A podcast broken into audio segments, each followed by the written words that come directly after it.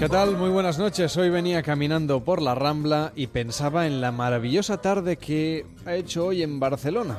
Todo ensimismado bajaba yo por este bulevar donde tenemos la radio. Tan ensimismado iba que casi me tropiezo con una pareja que se discutía sobre el restaurante al que querían ir a cenar esta noche. Eran turistas, seguramente del centro de la península, y en lugar de disfrutar de sus vacaciones se disputaban la posibilidad de visitar un restaurante gastronómico de cocina de autor o saborear una carne a la brasa con embutidos de la zona y algo de agioli para aderezar el pam tumacat. Qué cosa tan absurda, ¿verdad?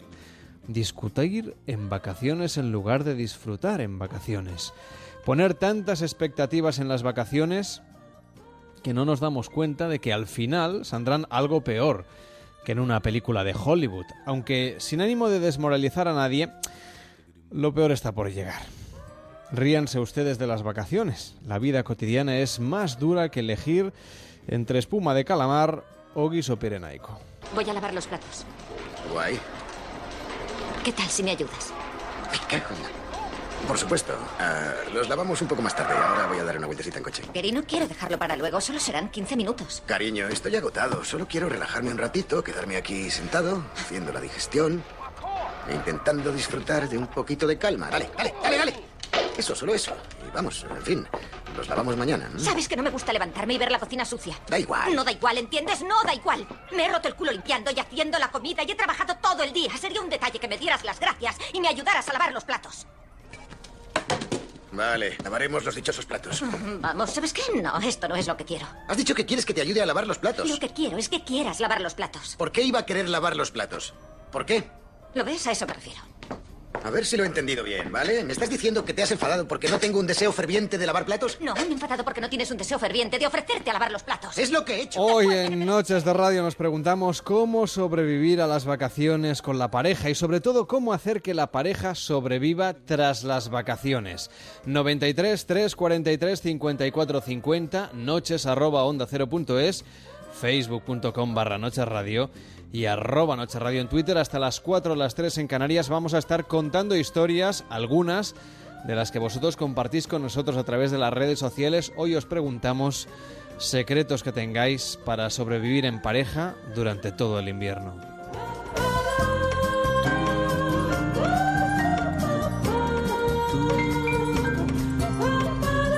Hasta las 4 de la madrugada Noches de Radio con Carlas Lamelo.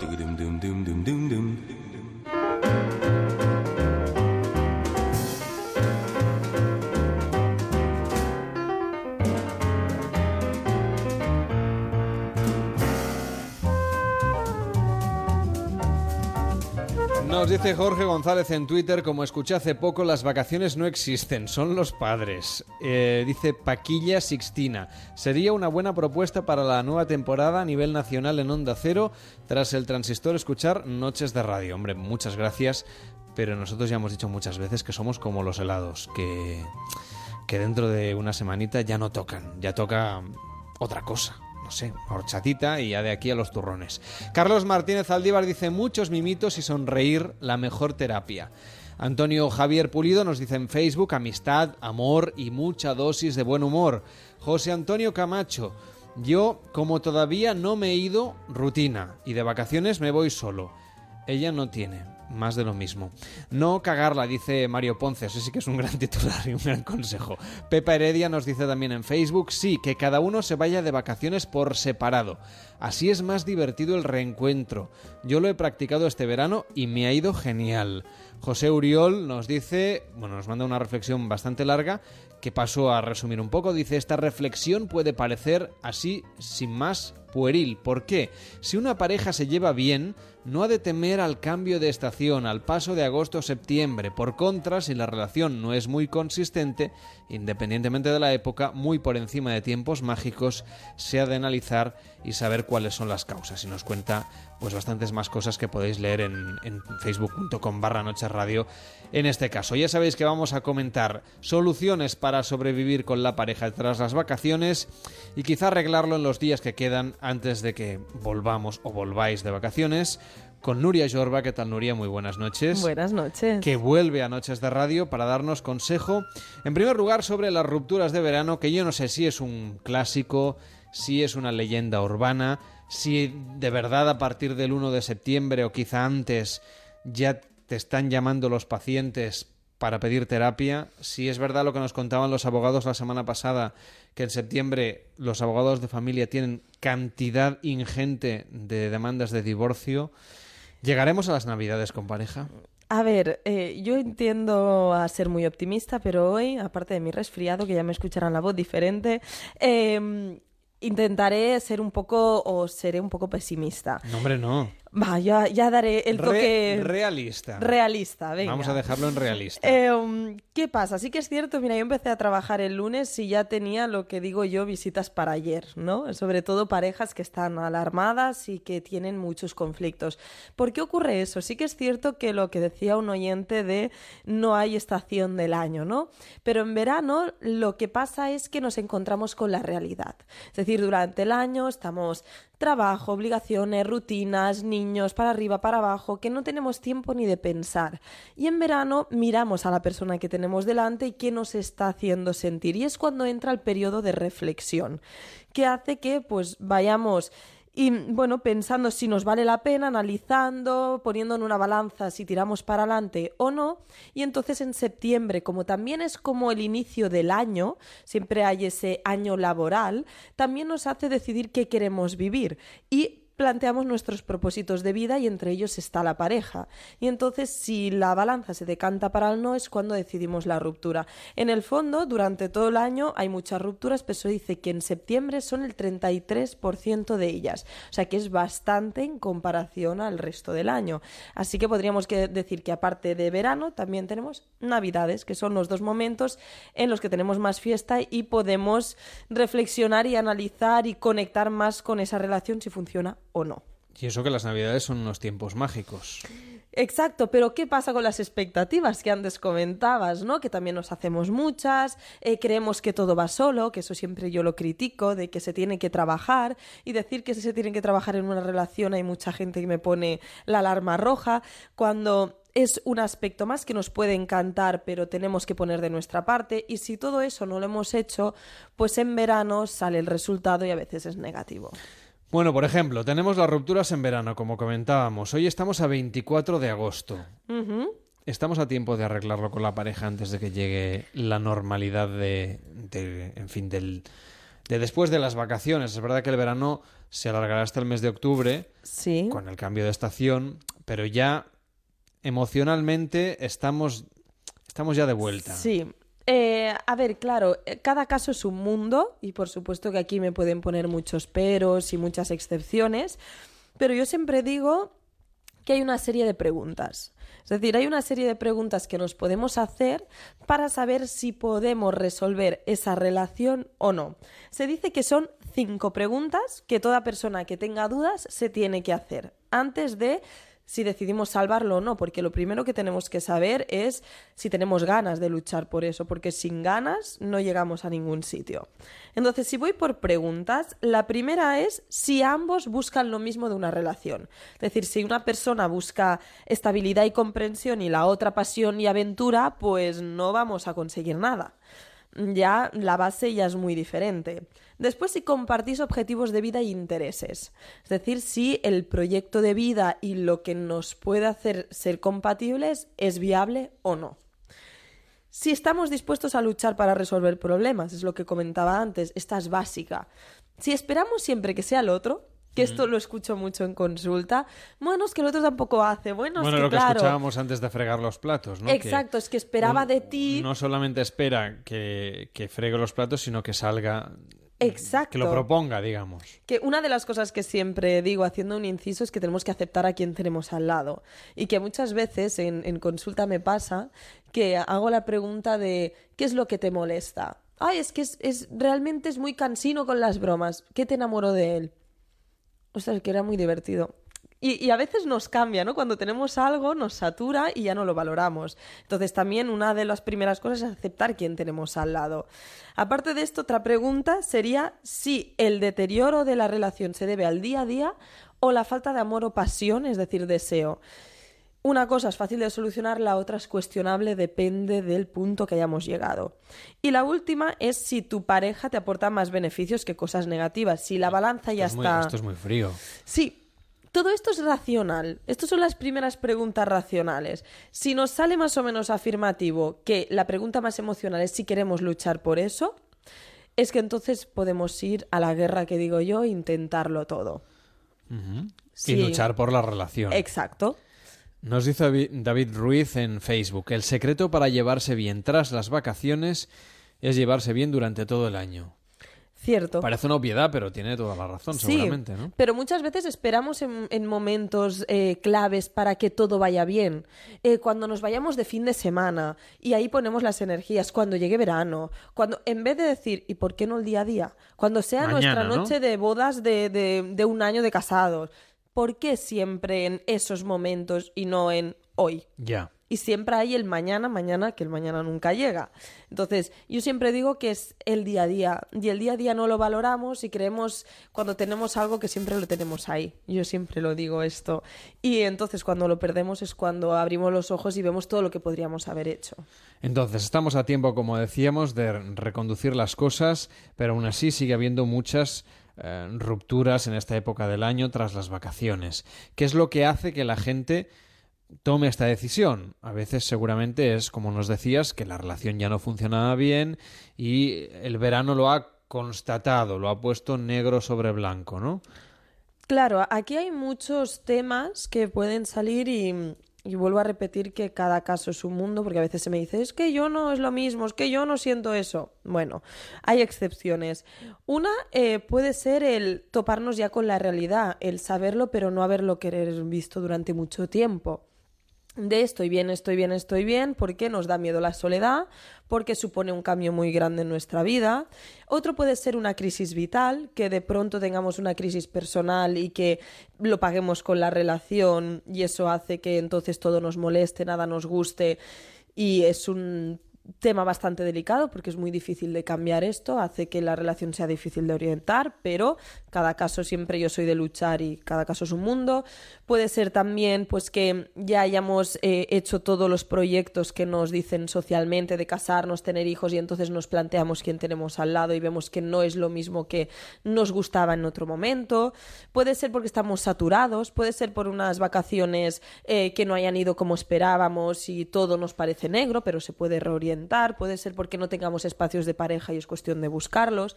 Claro, hay millones de motivos. Puede ser por la familia política, que esto es un tema que podríamos estar horas. Claro, es que hay vacaciones y vacaciones, no es lo mismo Claro. irse con la pareja a un resort y eso no te garantiza tampoco el éxito, ¿eh? Pero, No, pero mm, ayuda. pero ayuda, ayuda. A, a irte, pues eso, a un sitio sin intimidad, con los cuñados, con las suegras y los suegros, Con el día a día de rutinas y Claro. cosas que tocan hacer. con una casa que No hay a veces espacio para es nada. menos incómoda que la tuya. Sí, Eso a veces exacto. también pasa, no es- más que vacaciones son un martirio. Exacto, no tienes para hacer nada ni nada y siempre estás ahí que te miran con cuatro ojos.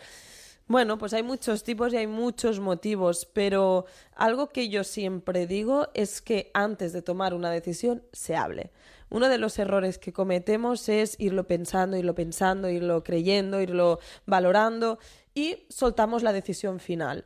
Esto no ayuda a nuestra pareja porque hace que tenga un shock emocional muy fuerte. Dos, quizás si lo hubieras comentado antes se podría haber ori- reorientado o no. Es decir, esto ya cada caso, repito, es un mundo. Pero sí que creo que es bueno compartir esas dudas porque aún son dudas. Si no es una decisión en firme y tenemos muchos caminos aún que poder tomar. Tenemos, por lo tanto, muchas cosas que podemos hacer y también identificar, por ejemplo, qué es lo que hace que una pareja funcione, porque todo el mundo se fija, ¿no? Esto también es muy del verano. Del verano porque compartimos más tiempo social, ¿no? Que la gente a veces tiende a fijarse en, mira qué bien les va a fulanito y a fulanita, a esta pareja que todo les va maravilloso, cómo se entienden, cómo tal, no discuten, ¿no? Pero vemos una realidad que a veces no se corresponde con lo que luego pasa entre esos miembros de la pareja. Claro, hay que tener, para mí es muy presente de que las comparaciones son odiosas, tendemos a hacerlo siempre y encima comparamos con una parte de la realidad. Y yo puedo siempre decir que yo en mi consulta en la sala de espera a veces eh, se oyen carcajadas y riéndose y jiji jaja y resulta que después en consulta cambia la cara y cambia todo. Entonces es una sociedad que aparentamos mucho y eso hace que a veces eh, tomamos referencias que no toquen. Lo que decías de la que, que, hace que la pareja funcione, esto podríamos añadir 50.500 cosas más, pero yo siempre digo que es como una mesa que tiene cuatro patas y que cada pata es una cosa para que ésta se sostenga. Si una falla, tenemos, podemos ir aguantando, pero tenemos riesgos. Si dos fallan, nos caemos. Entonces, la primera obvia es la confianza. Esta la necesitamos porque si no, si hay celos, si hay inseguridad, también puede ser autoinseguridad, es decir, que no nos lo produzca la pareja tarde o temprano, van a haber reproches, se va a deteriorar la relación y es difícil que se mantenga esa unión. En segundo lugar, sé que es muy amplio este tema, pero poder ser tú mismo. Esto parece muy fácil, pero es muy complejo. Em, es el punto de que nuestra pareja nos permita ser quien somos, nos potencie, le gustemos con nuestros defectos y nuestras cosas buenas, que también nosotros admiremos a nuestra pareja, porque si ya empezamos o tenemos una relación que no admiramos, que todo nos molesta y que no nos gusta como es, tenemos un problema importante. Entonces, tercer punto y uno de los claves, intimidad. Intimidad, em, hay muchos tipos. Yo hablo siempre de cuatro. La física, que es contacto, besos, abrazos, no tiene por qué ser sexual, que también, pero cuando esta se pierde es que algo está fallando importante. Luego la emocional, que expresemos, que conectemos, que, que, que haya complicidad y podamos decir cualquier locura y que no se nos juzgue la intelectual, que podamos compartir toda esa parte más mental de ideologías, de temas, porque esto es lo que a la larga más se mantiene. Y actividades compartidas, que haya ese punto de novedad, ese punto de, de chispa, ese punto de hacer cosas juntas, de proyectos. Y por último, la, la última pata sería la comunicación. Básico, que siempre lo repito 500 veces, pero si no podemos decir las cosas, si no podemos hablar de lo que sea, si no podemos plantear dudas o cosas a modificar, tarde o temprano nos distanciaremos porque no nos vamos conociendo a medida que vamos avanzando en experiencias y es muy necesario. Así que ahora toca ver si tenemos las cuatro patas, no o que tenemos en nuestra relación y mejorarlo. Claro, pero qué difícil es lo de plantear algo que no funciona, porque sí. es reconocer ¿no? que las cosas hay que mejorarlas y el otro se lo puede tomar de muchas maneras. Puede decir, ah, pues mira, es un estímulo para arreglar las cosas, pero también hay quien, en fin, se lo toma como un ataque personal o su respuesta es una retaíla de, de em, quejas, de, quejas de vuelta, como reproche, exacto. Claro, sí que hay estos riesgos, pero no lo podemos controlar todo. Yo siempre digo que nosotros tenemos que pensar en qué creemos que es mejor y sobre todo ponerlo encima de la mesa de la mejor manera, ¿no? Siempre hablo de asertividad es el decir bien las cosas de un modo positivo, de un modo cercano, en el momento que toca, no en medio de un momento complicado. Entonces, si nos sentamos y lo proponemos como algo de equipo, como algo a cambiar, saldrá bien. Y si sale mal, habremos dado tiempo a que esa persona lo vaya digiriendo y haya podido tener opciones de cambio, de que sienta que ha hecho todo lo posible hasta el final. Porque si no, siempre queda ese rasquicio dentro que afecta muchísimo y no nos deja avanzar. Entonces es muy importante, aunque nos cueste, tenemos que decir las cosas. Vamos a ver. Todo el mundo que coja lápiz y papel, Venga. o bolígrafo, o lo que quieran, o que lo apunten en el smartphone, o que se lo escuchen de nuevo mañana en el podcast de Noches de Radio.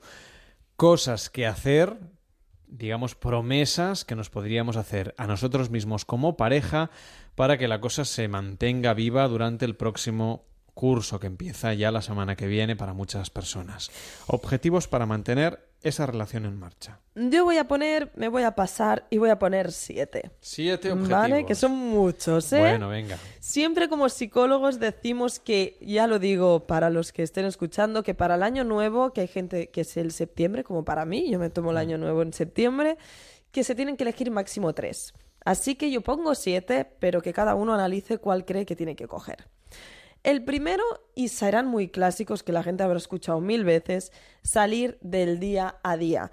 Cuidado con tema, monotonía y rutina son cosas diferentes. La rutina es buena, es tener unos horarios, es tener unos hábitos, pero dentro de esta rutina no tenemos por qué hacer siempre lo mismo, no tenemos que cenar lo mismo, no tenemos que ver la misma serie, no tenemos que ir a casa a la misma hora. Entonces podemos ir variando cosas a hacer escapadas de fin de semana, eh, tomar aunque sea una cerveza en el bar de abajo, el traer algo diferente a casa para cenar, lo que sea, pero intentar salir de esa monotonía. Esto ayuda muchísimo a una relación. Ese es el primer consejo. O sea, hacer cosas fuera de lo habitual que no necesariamente tiene que ser ir a cenar, porque tú dices muchas veces que eso no siempre es una buena idea cuando hay problemas de pareja. Claro, tienen que ser cosas que no nos sentemos a hablar, tienen que ser cosas que nos creen más emociones, que sean algo más espontáneo, como puede ser pues llevar la cena a casa un día, que se mezclará con otro eh, punto de objetivos que diré, que son los detalles, que entraremos, pero hacer cosas que den esa iniciativa, esa novedad. Yo siempre cuando una pareja está mal, pregunto, ¿qué hacías al inicio que has dejado de hacer? Y nos salen 40.000 cosas que nos salían solas al inicio. Y eso es bueno recordar quién éramos. Nos dice Javier Barroso, ¿por qué motivo se puede perder la actividad sexual? Buf. Muchísimos, ¿no? Claro, eh, cuando el sexo se pierde es la gran alarma de que algo importantísimo falla en la relación. Hago una excepción, disfunciones sexuales. Me refiero con dolores, con falta de em, eh, erección, con tema de vaginismo, que aquí entraríamos en muchas cosas. Si no hay ninguna disfunción sexual, eh, normalmente es porque algo falla en la relación, sea por espacios de pareja, sea porque ya no deseamos a nuestra pareja porque ya no nos gusta la manera que es, sea porque hemos entrado en lo que comentábamos de rutina y no estamos conectando con esa complicidad. Pueden ser muchas cosas, pero lo mejor es averiguar cuál es la causa y no esperar. El tiempo juega en nuestra contra en ese tema. Vale, pues ya tenemos ahí algún mensaje. Punto número dos, tema de objetivos. Espacios para divertirse. Dejamos de divertirnos en pareja. ¿Y esto qué ocurre? Que esperamos que surja solo en verano y si no nos hemos divertido durante todo el año, es que no nos sale, nos sentimos raros. Entonces es muy importante que yo siempre doy un consejo en terapia que es cada semana cada uno se encarga, es decir, una semana uno, otra semana al otro, de buscar alguna tontería. ¿Qué puede ser jugar al parchís en casa? Si da igual, si no es hacer gran actividad ni, ni un fin de semana entero, pero hacer algo que nos haga reír. Y así como cada semana se encarga uno, si el otro lo ha hecho bien, nos obliga a hacerlo también nosotros. Y ahí pone una cierta competitividad, ¿no? Positiva, ¿eh? Vamos este a intentar que sea positiva. Nos dice Malaspina, Tres normas, tres secretos. Uno, respetar a la otra persona. Dos, no ser egoísta. Tres, querer a la otra persona. Esto ya es la base de la base esencial. Sin eso ya ni somos pareja. Bueno, tenemos, por lo tanto, romper la rutina, buscar esos espacios y actividades para divertirse, solo divertirse. No estamos hablando de sexualidad, no estamos hablando de romanticismo, no estamos hablando tampoco de obligaciones, ni de cambiar hábitos en casa. Solamente pasárselo bien. Exacto, porque cuando estamos bien en pareja, los calzoncillos o el cepillo de dientes nos molestan menos. Así que eso es más es consecuencia. Una directa al sector masculino. No, Ahora he sacado mi lado femenino, no, lo puedo No, no, está bien, está bien, está bien. El cepillo de dientes puede ser de mujer o el maquillaje, las manchas de maquillaje. Esto es mucho de mujer. Venga, voy a poner la balanza equilibrada. Bueno. Ha sido ahí muy equilibrada. Practicar nuevas actividades juntos, que vendría muy vinculado con, con, el anterior. los dos anteriores, ¿no? Sí, pero el error es que a veces siempre hacemos lo mismo. Decidimos hacer cosas en pareja, pero caemos en lo mismo. Si hace falta, vamos a Internet. Es la Biblia del siglo XXI. Podemos entrar y buscar 40.000 cosas que nos den ideas para eh, hacer actividades y más si estamos en, una ciudad. Eh, es perfecto. Tenemos 40.000 ideas que pueden usarse y, y además a veces de media horita, si no tienen que ser cosas largas. No hay excusa en este caso. Cuarto, vamos a entrar más en cosas más subidas de tono. Intentar ser creativos en la cama para mantener la chispa y la parte picante en la relación. Esto en cada pareja significa algo diferente. No significa que todos tengamos que hacer, eh, yo qué sé, eh, practicar... em, eh, el, yo qué Cinco sé, posturas del las, Kama Sutra. Las posturas, o el sadomaso que ahora se lleva tanto, o ir a un sex shop. No hace falta. Es, pues, quizá mejorar la frecuencia, quizá mejorar la seducción, quizá hacerlo en horas distintas. Cada pareja seguro que tiene que cambiar algo, y eso es importante dedicarle un tiempo y un espacio, porque es la mayor complicidad que podemos tener, y es lo único que nos diferencia del resto de las personas, es la única unión que tenemos que no hacemos con nadie más. Así que la sexualidad no se puede olvidar. Pues tenemos por ahí esos nuevos eh, comentarios y mensajes que nos llegan vía redes sociales y también, evidentemente, cualquier duda que tengáis, 93 343 54 50. Digamos, la clave de todo siempre acaba siendo el hablar, hablar y hablar, esa comunicación, que se habla muchas veces, pero luego siempre es lo más complicado. Yo siempre digo que una cosa es hablar y la otra cosa es expresar. Así que una cosa es oír y la otra cosa es escuchar. ¿Vale? Son cosas muy diferentes que a veces no hablamos, simplemente pues pasamos el rato, el decir cómo nos sentimos. Yo siempre digo que tendría que haber eh, una reunión trimestral de pareja. eh, porque creo que es interesante Ah, Entre hacer los como- miembros de la pareja, ¿no? Exacto Hacer- eh, irnos a cenar. mm, ah, hubo una, una paciente que le llamó, que le voy a copiar el título, que fue la Asamblea del Amor.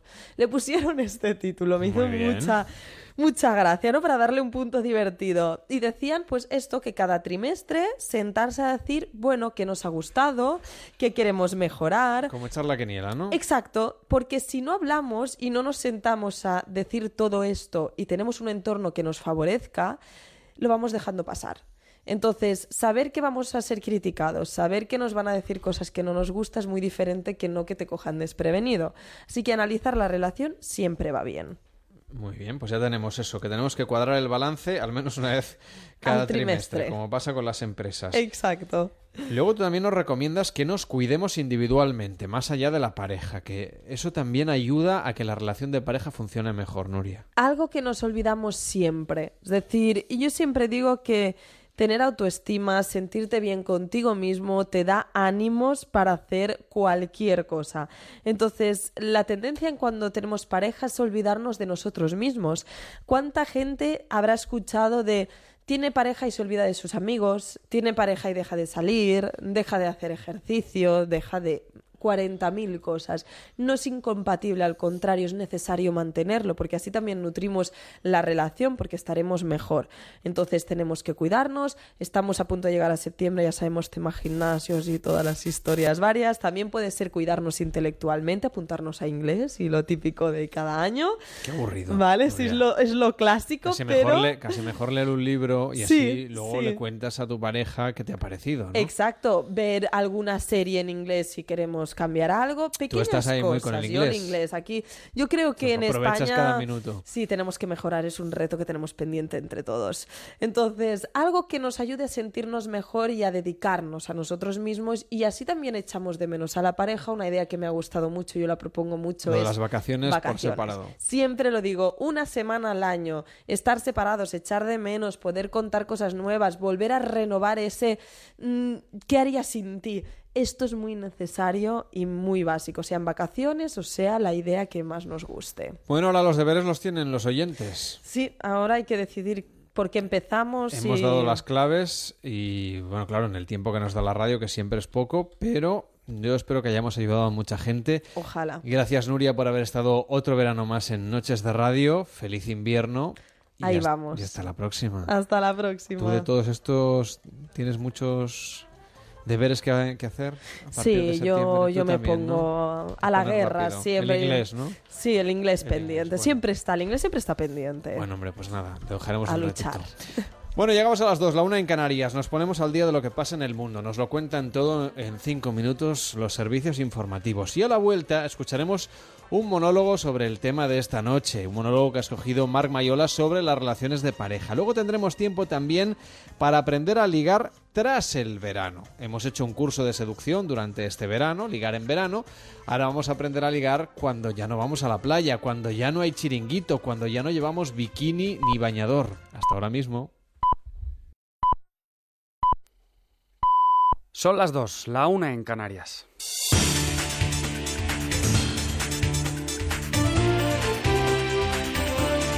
Noticias en Onda Cero. Buenas noches. El fuego vuelve a Galicia. Este martes se han declarado hasta tres nuevos incendios forestales, todos ellos en la provincia de Urense. Las altas temperaturas han dificultado las labores de extinción, haciendo que solo uno de estos tres, el de la localidad de Amerca, haya podido ser controlado tras arrasar cerca de 23 hectáreas, Laura Rubio. Los otros dos que siguen activos hasta ahora afectan a las localidades de Nogueira de Ramuín y de Aveiga. El primero de ellos afecta a 50 hectáreas y en su extinción estarán trabajando durante esta madrugada dos agentes, 15 brigadas, 5 motobombas y tres mientras que los incendios aéreos se han retirado a última hora de la noche. En cuanto ha decretado en Aveiga, la superficie calcinada supera ya el medio centenar de hectáreas. Preocupa especialmente la situación de estos dos incendios, ya que afectan a dos espacios de alto valor ecológico, los de Canon do Soil y la Sierra d'Oise. Y sin movernos de Galicia, pero ya en clave política, las desavenencias de algunas agrupaciones provinciales socialistas provocadas por el retoque en las listas para las autonómicas correspondientes a las provincias de Ourense y Pontevedra han puesto en aprietos al candidato Joaquín Fernández Leiceaga, que pide respeto ante las protestas y renuncias. Un total de cinco candidatos socialistas han renunciado a ir en la lista electoral retocada del PS de Galicia en Pontevedra. La razón de esta marcha radica en la decisión de la gestora del partido en Galicia y de la Ejecutiva Nacional de modificar la decisión de las bases. Fernández Leiceaga ha reclamado ante las polémicas suscitadas ser justo con todo el mundo del todo el conjunto del proceso, mientras que el actual alcalde de Vigo, Abel Caballero, ha dejado caer que no cuenten con él para la campaña molesto por las decisiones que toman otros por los socialistas gallegos. Los que perdieron las elecciones municipales en esta provincia nos quieren enseñar a los que los ganamos y le quieren decir a los militantes que votaron democráticamente cómo se tiene que llevar adelante un proyecto político del Partido Socialista. Es el mundo al revés. A nivel nacional, Mariano Rajoy va a esperar a que avancen las negociaciones que su partido mantiene con Ciudadanos para llamar al secretario general del PSOE, Pedro Sánchez, e intentar desbloquear la postura de los socialistas, mientras el Partido Popular ha hecho un llamamiento al PNV para que permita la investidura de su líder, posibilidad que rechazan desde el partido de Albert Rivera, porque descartan permitir que se otorguen privilegios a las fuerzas nacionalistas, Javier Atard. Entre tanto, la jornada ha estado marcada por la exigencia previamente firmada de la separación inmediata de cualquier cargo imputado formalmente por corrupción, una medida que Ciudadanos quiere extender a nivel nacional. La vista, por tanto, estaba puesta en el diputado popular Oscar Clavey, investigado por la justicia. A este asunto se han referido José Manuel Villegas de Ciudadanos, que asegura que estudiarán el caso a fondo, y Martínez Maello del PP, que ha quitado hierro al asunto. No es lo mismo meter la pata que meter la mano en la caja meter la mano en la caja es corrupción política, meter la, pata o hacer algo mal, esa mala praxis, consideramos que no es, que no es corrupción política y que no está dentro del pacto eh, anticorrupción. Tiene que tener también su reproche, pero fuera de lo que es el pacto anticorrupción. No se trata de hacer pasar por corrupción lo que no es. Tenemos una obligación también de que ser ciertamente justos. No se puede hacer o pretender hacer tabla rasa. El secretario general de la Organización de Estados Americanos, Luis Almagro, ha amenazado con sancionar a Venezuela si no se concreta la celebración del referendo revocatorio este mismo año. Desde la OEA aplicarán además todos los mecanismos pertinentes para acelerar el proceso. A esta denuncia también se ha sumado el presidente del Parlamento Europeo, Martin Schulz, durante su visita a Colombia, en donde ha advertido del peligro, del peligro que corre la democracia en el país latinoamericano. Según Schulz, las pasadas elecciones demostraron que la mayoría de la población no está de acuerdo con las decisiones del gobierno de Maduro, mientras el presidente de la Asamblea Nacional Venezolana, el opositor Ramos Ayub, ha denunciado en la Fiscalía al Tribunal Superior de Justicia por la suspensión de siete sesiones del Parlamento que él preside, unas acciones que considera ilegales y antidemocráticas. Consignar un escrito con varios anexos Carlos. donde denunciamos, digo, ante el Ministerio Público nuevos intentos de la Sala Constitucional del Tribunal Supremo de Justicia de iniciar procedimientos írritos que violan y violentan la Constitución, así como las facultades de la Asamblea Nacional. Aumenta la tensión en la península de Corea coincidiendo con la celebración del Ulki Freedom Guardian, uno de los mayores ejercicios militares conjuntos celebrado cada verano en Corea del Sur con la presencia de 25.000 soldados de Estados Unidos y 50.000 surcoreanos, Carlos Fernández Maza. El régimen norcoreano de Kim Jong-un ha lanzado esta noche un misil desde un submarino que ha caído en aguas del mar de Japón tras recorrer cerca de 500 kilómetros. A esto se suma la instalación de minas antipersona en la frontera con sus vecinos del sur. Y en deportes, el Villarreal ha quedado eliminado en la fase previa de la Liga de Campeones. El conjunto amarillo ha caído derrotado 1-0 ante el Mónaco y jugará en la Liga Europa por tercer año consecutivo. En los otros partidos jugados este martes, el Oporto se ha clasificado venciendo 0-3 en Roma y accede a la fase de grupos, al igual que el Celtic. También se han clasificado el Ludogorets Razgrad de Bulgaria empatando 2-2 en casa del Victoria Pilsen y el Legia de Varsovia. Con el deporte terminamos. Más noticias a las 3, las 2 en Canarias y de forma permanente en nuestra web ondacero.es. Síguenos por internet en ondacero.es.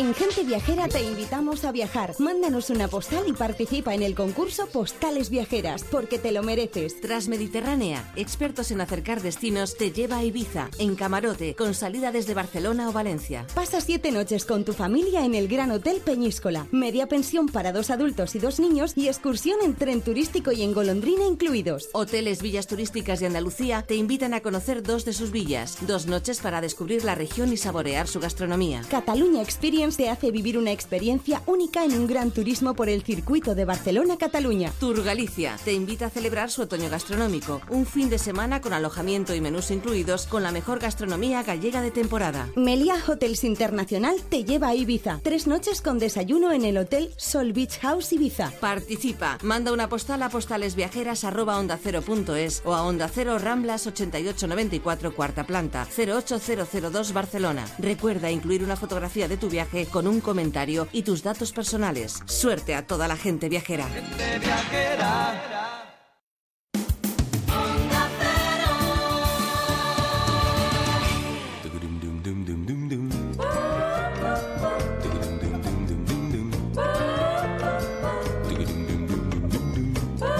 En Onda Cero, Noches de Radio, Carlas Lamelo.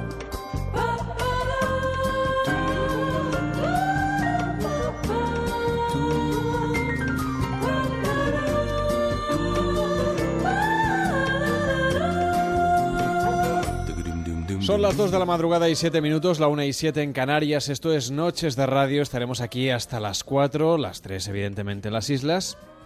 Hoy hablando de cómo mantener la pareja tras las vacaciones. Pero no solamente nos hemos fijado en los que tenéis pareja o en los que tenemos pareja. También en los solteros. En un ratito consejos aquí para ligar después del verano. Que en verano dicen que es más fácil. Bueno, pues vamos a ver cómo hacerlo en otoño y en invierno. Que por cierto, antes me he dado cuenta que he dicho que el otoño empezaba en octubre. En realidad, claro, empieza a finales de septiembre. Aunque meteorológicamente empieza el 1 de septiembre. Bueno, historias eh, de la radio aquí en Onda Cero. Como decíamos, podéis contactar con nosotros, ya lo sabéis, en facebook.com barra noches radio, en arroba noches radio en Twitter y en noches arroba onda cero. Antes vamos a irnos a Coruña a ver de qué película nos habla hoy Alberto Abuin.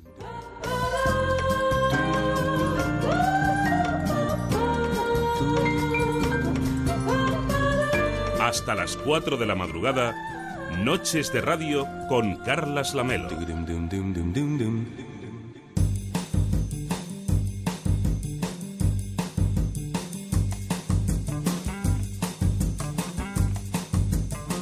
La peli de esta noche.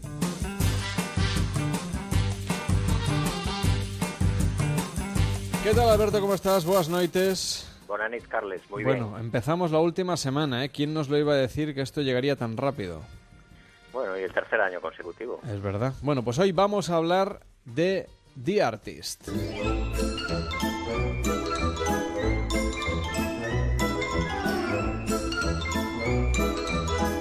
Una película francesa de Michel Hassanavicius, un director francés que la verdad es que se llevó una excelente crítica por una película en blanco y negro, todo un homenaje al cine, que es de aquellas que se llevó evidentemente el Oscar, pero no sé si está o no sobrevalorada. Bueno, en realidad se llevó cinco Oscars, la mejor película, mejor actor para Jean Jardin, también la mejor banda sonora que escuchamos de fondo, incluso el mejor vestuario.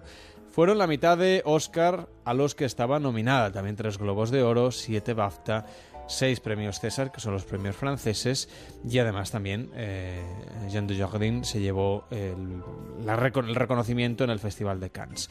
Vamos a ver, ¿esta película está sobrevalorada o fue justamente tratada por la Academia? Bueno, ya sabes cómo es el tema de los premios, ¿no? Que muchas Mm. veces refleja, pues, eh, un poco de política, un poco de lo que está de moda. Y en este caso, creo que en pleno 2011 el traer el cine mudo, porque hay que subrayar que la película es muda. Es verdad, sí, un detalle Eh, importante que, que he obviado. pero parece a veces un producto demasiado prefabricado, mm, destinado a esa gente a la que, entre comillas, no le gusta el cine mudo y que desde luego desconocen bastante del mismo. Eh, con todo yo le, le agradezco el haber traído, como digo, en pleno 2011, en la época de efectos digitales, de pantallas verdes, etcétera, etcétera, pues un cine que ya, que ya no se hace. Pero aquel mismo año estaba nominada La invención de Hugo de Martin Scorsese, que es también un homenaje a aquella época de, de inicios del cine, donde eh, Scorsese De, pues de mezcla... de Méliès, ¿no? Sí, sí, de George Méliès, de, mezcla lo último en avance tecnológico, lo último en efectos visuales, tiene una, 3, una 3D impresionante, con eh, todo el sabor eh, de aquel viejo o añejo cine, ¿no? Con todo de Artis me parece que tiene unas interpretaciones estupendas, la historia quizás recuerde un poco a la de Ha, ha nacido una estrella, sobre la que ya hay cuatro versiones, el- la típica estrella de Hollywood que ayuda a una chica normal y corriente pues a, a triunfar y cuando llega el cine el cine sonoro se cambian las tornas, ¿no? Ella tiene muchísimo éxito, el no, la rescata. Bueno, es una historia de amor universal que funciona eh, ya sea en los años 20, ya sea en pleno 2011. Y creo que ahí también está parte de, de, de la clave de su éxito, ¿no? De que es una de esas historias universales que siempre nos llegan. Por lo tanto, tú estás contento con su triunfo, aunque hubieras compartido, digamos, o sea, hubieras sentido Sí. también mucha Mira, como alegría. amante, como amante del cine mudo, la película no resiste comparación con, con muchas grandes obras del, del cine mudo. Pero desde luego, repito, que el traerlo en pleno 2011 me parece ya poco digno de aplauso. A pesar de que está perfectamente fabricada, que están aquí los hermanos Weinstein en la producción, para gustar.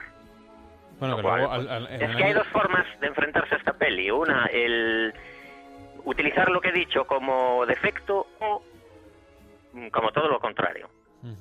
Entonces ahí ya depende de, de tus prejuicios, de, de todo lo que para ti sea el cine. Bueno, eh, en aquel año, eh, al año siguiente, luego, o fue el mismo año, no recuerdo, o dos años después, Blancanieves, Blancanieves, ¿no? También nominada a los Sí, y Goya. además fíjate lo que ha pasado con esas dos películas que parecieron, eh, parece que quisieron, mm, pues eso, un revival del, del cine mudo, por así decirlo, y cinco años después casi nadie se acuerda de ellas. Sí, sí, sí.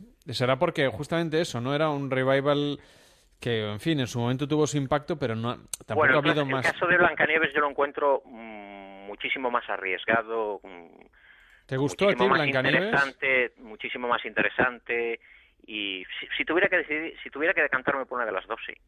Te quedas con Blancanieves antes que arriesgado el mezclar todo lo que se mezcla en Blancanieves. Creo que va un poco más allá. Lo que pasa es que, bueno, no se le puede negar a The Artist todo, su, No, todo el valor que creo que, que tiene, sobre todo a nivel interpretativo, que creo que los actores eh, transmiten esa magia que había en aquellos años, ¿no? Bueno, eso quiere decir que en España también hacemos cosas eh, muy buenas, ¿no? Y que merecen la pena y que hay que reivindicar. Por supuesto. Pues desde aquí también lo hacemos en Noches de Radio. Gracias, Alberto. Buenas noches. Buenas noches, un placer. Noches de Radio. Onda Cero.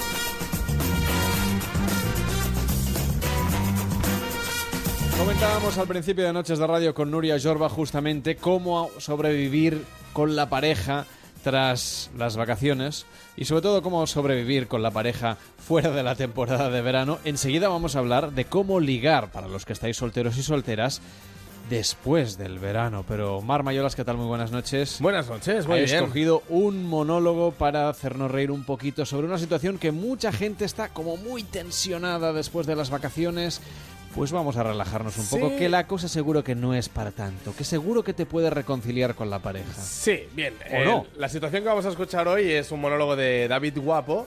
Eh, seguramente esto sucede antes de las vacaciones, cuando nos vamos, por ejemplo, de cena con los compañeros de trabajo. Claro, tenemos a Un, la experime- mujer... un experimento arriesgado también. Sí, una mujer en este caso esperando en casa. ¿Y qué pasa con una relación cuando el hombre está, al menos según David Guapo, está hasta altas horas de la madrugada de copas con los amigos?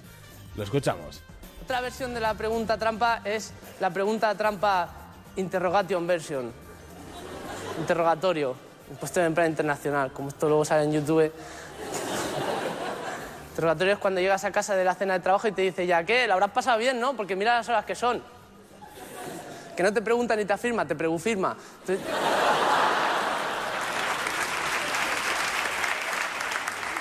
Tú estás ahí, las horas que son, pues la pregufirma te descoloca. Dice, que respondo, bailo, escupo, salto. ¿Has pasado bien o no? Que mira qué hora es. Y tú, pues, sí, sí, ¿no? ¿No? ¿Sí, no? ¿Sí o no? ¿Sí? ¿O no? ¿Qué? ¿No? Y callada, anda que te para. Y tú, ¿no? ¿Sí o no? ¿Sí? ¿Sí? Pues trabajo, de, de de- de trabajo. Y ya, ya, ya, ya, ya, ya. Y ya, ya, ya, ¿qué? Ya, ya, ya, ya, que ya, ¿qué? Ya, ya, ya, ya, ¿qué? Ya, ¿qué? No hice nada, pero ya, ya, ya, te lo ha metido ahí en la cabeza esta toda la noche. Ya, ya, ya, ya, ya, ya. Ya, ya, ya, ya. ¿Qué ha pasado, tío? Te vas a dormir y venga, ya, ya, ya, ya, ya, ya. Y de repente te levantas a medianoche ya, ya, ya, ¿qué? Despierto entre sudores, te giras y ahí está ella mirándote fijamente, en modo avión.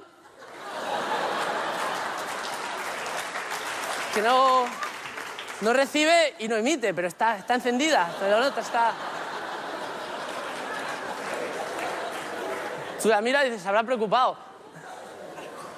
Estoy bien. Y de la nada te suelta, ¿y estaba Sasha en la fiesta? Tú escuchas el nombre de una tía, lo primero que sacas para ganar tiempo es el E, ¿eh?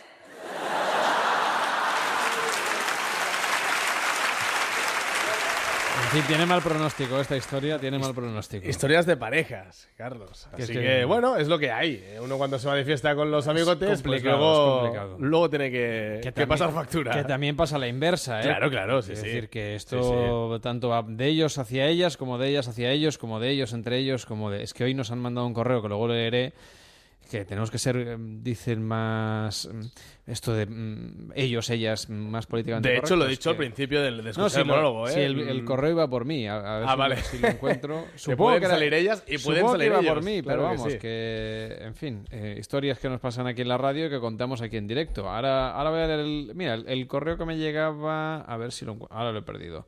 Bueno, en fin, luego lo busco y lo leo que lo tenía aquí pensado en Noches de Radio. En fin, que nos vamos a aprender a ligar en invierno.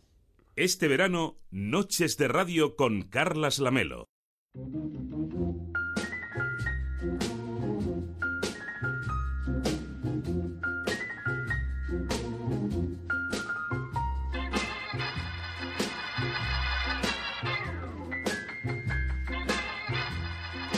Dos y 17, 1 y 17 en Canarias, dice MSN. Hola Carlas, ¿qué tal? Y ahora leo el correo que decía, ¿eh? Seré muy breve, solo me gustaría comentarte una cosa. El otro día dijiste por antena, dijisteis por antena varias veces el hombre cuando referíais en realidad al ser humano.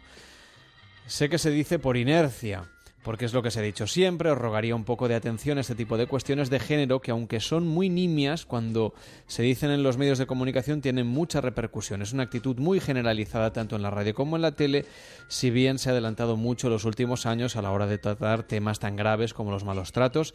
De verdad te pido por favor que tengáis más cuidado para no caer en patrones lingüísticos arcaicos, en esas pequeñas cosas por las que se refuerza la desigualdad de género. Nada más lejos de nuestra intención, ¿eh? Valga la pena decirlo. Cualquier gesto cuenta y vosotros los medios podéis hacer mucho para cambiar la situación y despertar conciencias. Dice que sepas que el programa que os sustituye de septiembre a julio no me gusta nada. Bueno. Me paso el invierno en otras emisoras, pero en verano sí, en verano estoy con vosotros hasta el año que viene.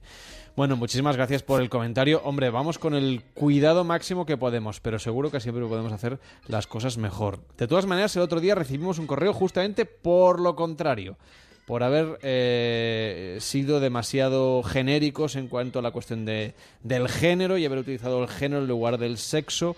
Es verdad que la RAE digamos, nos, nos, nos exhorta, digamos, a que hablemos en masculino cuando nos referimos al plural. Eso hay, hay gente que, que le sienta mal. Bueno, pues nosotros intentamos hacerlo de la mejor manera posible y cumpliendo también en la medida de nuestras posibilidades con la ortografía y la gramática. Pero tomamos nota y seremos todavía más cuidadosos, pero vamos, creo que lo somos bastante. Aún así, siempre está bien vuestro Sí, comentario. En cualquier caso, en Noches de Radio hoy queremos aprender a ligar para ellos, para ellas.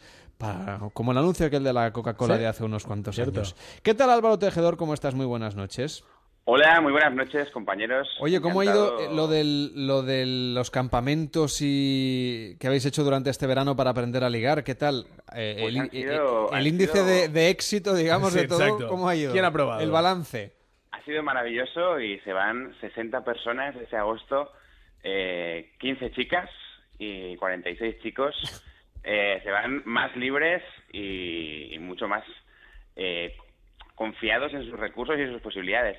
Sí que es verdad que hoy me siento un poco, escuchándoos, me he quedado un poco blanco porque yo hoy empiezo mis vacaciones Claro. y estamos hablando ya de, de cuando acaben las vacaciones, de cómo ligar en invierno. Pero eso Entonces, para la gente... Vamos a ver. Dadme mi semana, por favor. me No, la tú, merezco. tú desde luego, porque has trabajado todo el verano formando esos, a esas 15 Esos chicas espartanos del amor. y 46 chicos. Lo cual quiere decir, estas cifras delatan que nosotros somos bastante, nosotros los hombres, somos bastante más torpes que ellas. Bueno, ¿O no? eh, en, el, en el tema, o sea, me imagino que hablas del tema de la seducción, pero me atrevería a decir que somos más torpes en general. Sí, sí, sí. Hoy nos centramos en esto de la seducción, pero sí, sí, somos muy torpes en muchas cosas. Sí que es verdad, sí que es verdad que, que nos, o sea, la- las mujeres están más acostumbradas a compartir sus emociones con sus amigas, a comunicarse más, a generar más conexión con, con su entorno y los hombres aún hay mucha gente que, hereda eso- ese estilo arcaico de cerrarse en sí mismo, de intentar mostrarse siempre fuerte, de intentar siempre ser seguro. Y claro, evidentemente eso al final te aísla y, te hace menos seductor. Entonces las mujeres están más acostumbradas a lo mejor a, a generar esos vínculos, pero también es verdad que están más mal acostumbradas a tener un rol pasivo con esto de la seducción. ¿no? Entonces sí que es verdad que las mujeres están ahora aprendiendo o acostumbrándose a algo maravilloso, que es ser la, la causa de lo que les pasa en su vida, ¿no? De tomar las riendas y tomar la iniciativa y, y ser más consecuentes con sus deseos. Esto que estás diciendo eh, eh, está muy bien porque realmente el hombre, a ver, se come muchas rosquillas a lo largo de su vida. Pero es cierto que es el hombre el que decide a quién va. Exactamente. Es lo que decías, ¿no? Que la mujer normalmente, bueno, a lo mejor ve a un hombre que ahora está cambiando mucho, ¿eh? Por eso, pero sí que es cierto que a lo mejor ve a un hombre que le puede seducir una noche en una discoteca, pero no le va. Espera mm, o descarta a los chicos que se le acercan, pero ella no decide, pues mira, voy a este. Totalmente, totalmente. Bueno, y, o sea, ojalá fuesen solo las chicas, hay mucha gente que, que deja esto al azar o que, Mm. o que por miedos y por inseguridades no se atreve a, a empezar una, una relación, una conversación. Una con un conversación, sí, sí. Pero las, pero las mujeres, es verdad que históricamente, es verdad que está cambiando, pero históricamente eh, han adoptado un, un rol mucho más pasivo. Precisamente por eso les estamos, estamos ayudando, intentamos ayudar a, a que ellas también eh, puedan elegir, a que puedan elegir no solo de las personas que se les acerca, sino que puedan elegir dentro de los estímulos que tienen a su alrededor. Está lleno de chicos guapísimos que se cuidan muchísimo, que se tienen unas barbas cuidadísimas, que hacen muchos abdominales al día, y eso también les estimula a ellas y no están acostumbradas. O sea, barba y abdominales, es el secreto. Pues fíjate, hemos estado hablando mucho con el, con el grupo de las chicas y sí, o sea, no, no te voy a engañar. Ahora quieren barba. Lo- quieren barba y quieren abdominales. Yo, o sea, Bueno, los podría abdominales, que no, podría abdominales que- ya, ya era ya viene de antes, digamos. Pero Bueno, barba de tres días, como lleva el equipo de este programa, o barba cuidada, trabajada, hipster. Eh, o sea, ahí, ahí sí que hay diversidad de opiniones, pero ahora la barba está muy de moda, entonces yo creo que a lo mejor un 50% iba- iban más por, por la barba de tres días y el otro 50% iba ya por la barba de, de leñador, de hombre masculino y, y una barba tupida, en definitiva. Queda, queda bastante trabajo, ¿eh? Hay todo un mundo y un negocio detrás de todo eso. Bueno, estábamos hablando, para, para no centrarnos en una cuestión, como decíamos, de sexo entre hombres y mujeres. Consejos para ligar fuera de la temporada de verano, porque todo el mundo piensa que en verano es como mucho más fácil, ¿no? Porque hay más espacio para la socia- socialización, hay fiestas, Predisposición. eh, car- carpas, la gente va más desinhibida. Mojitos. Tenemos más tiempo libre también para Sí, salir, sí. ¿no? El mojito, como decía Mark. Pero no sé qué pasa cuando el verano se acaba y llega el momento de seducir durante el otoño, el invierno y la primavera. Quizá en la primavera la cosa se vuelve a animar, pero hasta entonces quedan bastantes meses. Bueno, pues evidentemente eh, durante el año se puede seducir de muchas maneras. Acordémonos de que seducir en definitiva es proponer de una manera atractiva lo, lo que quieres que pase, ¿no? Y empatizar con la persona para entender sus necesidades. Pero entendiendo el seducir como ligar, que es un poco la pregunta por dónde va, después del verano es verdad que tenemos como menos, menos tiempo libre para, para compartir con gente desconocida, pero también tenemos muchas más cosas que contar porque hemos pasado un mes o dos semanas en las islas griegas, en Croacia, en- con nuestros amigos en un camping. En un estudio de radio. ser- todas, cosas, todas esas cosas pueden ser una excusa maravillosa para iniciar una conversación o para con alguien con quien ya tienes un contacto eh, generar un poquito más de vínculo y en definitiva al final seducir es sentirte libre, es ser quien eres delante de la persona que te gusta. Por lo tanto, evidentemente vamos a tener menos tiempo, pero el tiempo puede ser de mayor calidad. Entonces, que no sirva el, el que se acabe el verano como excusa para, para no ser consecuentes con lo que deseamos, ¿no? Pero vamos a ver, por ejemplo, en verano, como decíamos, tenemos entornos que facilitan las cosas, la playa, los chiringuitos, eh, mismamente el irse de vacaciones, ¿no? Eh, hay gente que incluso llega a encontrar a su pareja o una pareja para cierto tiempo en la cola del avión. O que viaja con amigos y eso hace... O, o, ¿no? Te reúnes más con más gente O y es más solo fácil, y ¿no? encuentras Exacto. grupos de singles. Pero ¿qué, ¿qué cosas podemos hacer durante... Pues mira, es que fíjate, yo eh, veo, veo incluso más atractiva la cola del supermercado que la cola del avión. O sea, ¿la cola del supermercado da para ligar? La cola del supermercado es el sitio más maravilloso del planeta para ligar. Álvaro, eso es nivel Dios, ¿eh? Entre No, nosotros. en definitiva- Sí, en definitiva tienes estamos- tres minutos. Exacto, eso sí que es un speed dating. No, estamos, estamos en un sitio común, estamos haciendo los- las dos personas lo mismo y seguro que en la cola del supermercado la persona que tenemos delante seguro que tiene algo que nos estimula, que nos gusta y seguro que, que- que nos genera X sensaciones. Comuniquémonos, comuniquémonos, comuniquémonoslas. O sea, Hombre, se, se puede saber mucho de una persona viendo lo que lleva en el carro de la compra. sí, y eso sí, da para tener- Alguna novia me ha dejado precisamente por mi carro de la compra. Hay que compras tú ¿Ah, sí? para, para- para descartarlo de la lista. Chorizo picante. Pues, eh, eh, o, sea, era, era- era- o sea, era broma, era broma, Vale. pero, pero sí que es verdad que, que, en definitiva, en el supermercado podemos decir que esto no es lo común, sé que esto no es lo común, disculpa que te interrumpa, pero me ha llamado mucho la atención cómo combinas los colores, qué bien te quedan los colores con, con el color de tu piel y con tu sonrisa, y no he podido evitar presentarme. Me llamo Álvaro. ¿Cómo te llamas? Anda. Uf, Álvaro, lo veo justo aquí en Cataluña y esto creo que no te sirve. No lo sé, no lo sé. pero ¿tú Podría crees que- ser, ¿eh? tú crees Podría que esto ser. de- de seducir es universal? yo- ya, no sé. No, no, no, no, no, no. No, no, Mar no, Mayoras no, cree no, que no, no. no, no, no estoy nada de acuerdo. No tiene nada Pero, que ver. Marc, quiero, quiero que me lo comentes. O sea, cuéntame, cuéntame por qué no. A ver. Eh, A ver, yo creo que las, las... Evidentemente voy a generalizar y que la gente no se nos enfade, ¿eh? Pero no es lo mismo, al menos por lo que yo he conocido saliendo de fiesta, no es lo mismo eh, las chicas catalanas que, por ejemplo, las chicas eh, del sur, de Madrid. Es muy diferente. Son gente Pues normalmente... Normalmente, eh, cuidado lo que voy a decir, eh, que yo además siempre he estado con catalanas, pero cuidado lo que voy a decir, que eh, normalmente son más abiertas eh, O sea, a que la es hora más de relacionarse. aquí, aquí es más difícil en Barcelona, Yo creo por que sí. ejemplo, ¿no? Aún así, tengo que decirte, que eh, es mi opinión, ¿eh? Aún así tengo que decirte que yo siempre he agradecido mucho más conocer a alguien fuera de un entorno de discoteca, un entorno de chiringuito. Siempre he preferido conocerla fuera. Sea en un metro, sea en una playa, sea en, no lo sé, paseando en un supermercado. Yo creo que es mucho mejor porque le da más valor. Porque claro, al final entrar en una discoteca cuando está, pues con música. eh, bueno, ya estás un poco predispuesto a eso. Yo creo que le da mucho más valor hacerlo fuera de este entorno que no dentro de una discoteca. Creo, En ¿eh? definitiva, en definitiva, Marc, está haciendo algo muy interesante, porque sí que es verdad que hay algo que une a las personas de Cataluña, a las personas de Andalucía, a las personas de Tahití y a los, y a los esquimales del Polo Norte. Y es lo siguiente, todos estamos deseando vivir experiencias. Sí. Todos estamos deseando irnos a casa con algo que contar.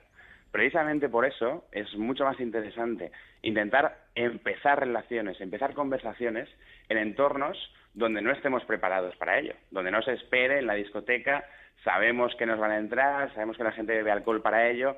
Precisamente por eso, conforme más eh, natural y espontáneo sean los momentos, más únicos eh, los vamos a los, los Es vamos a decir, que, ¿no? cogiendo un poco la idea de Marc, como según su experiencia en, en Barcelona es más complicado ligar eh, que en otras partes de España porque la gente es como más eh, saboría, por coger la expresión... Nos van a dar palos por todos los lados, pero soy consciente. Pero quiero decir, eh, entonces si usando tu estrategia, en este caso Álvaro, claro, como la chica no se lo va a esperar porque los chicos de aquí no suelen usar estas técnicas, puede tener su punto de efectividad por lo que tiene de novedad, digamos. Totalmente de acuerdo, solo O sea que en Andalucía, no Marc, tendrías que picar mucha piedra porque la competencia está muy alta.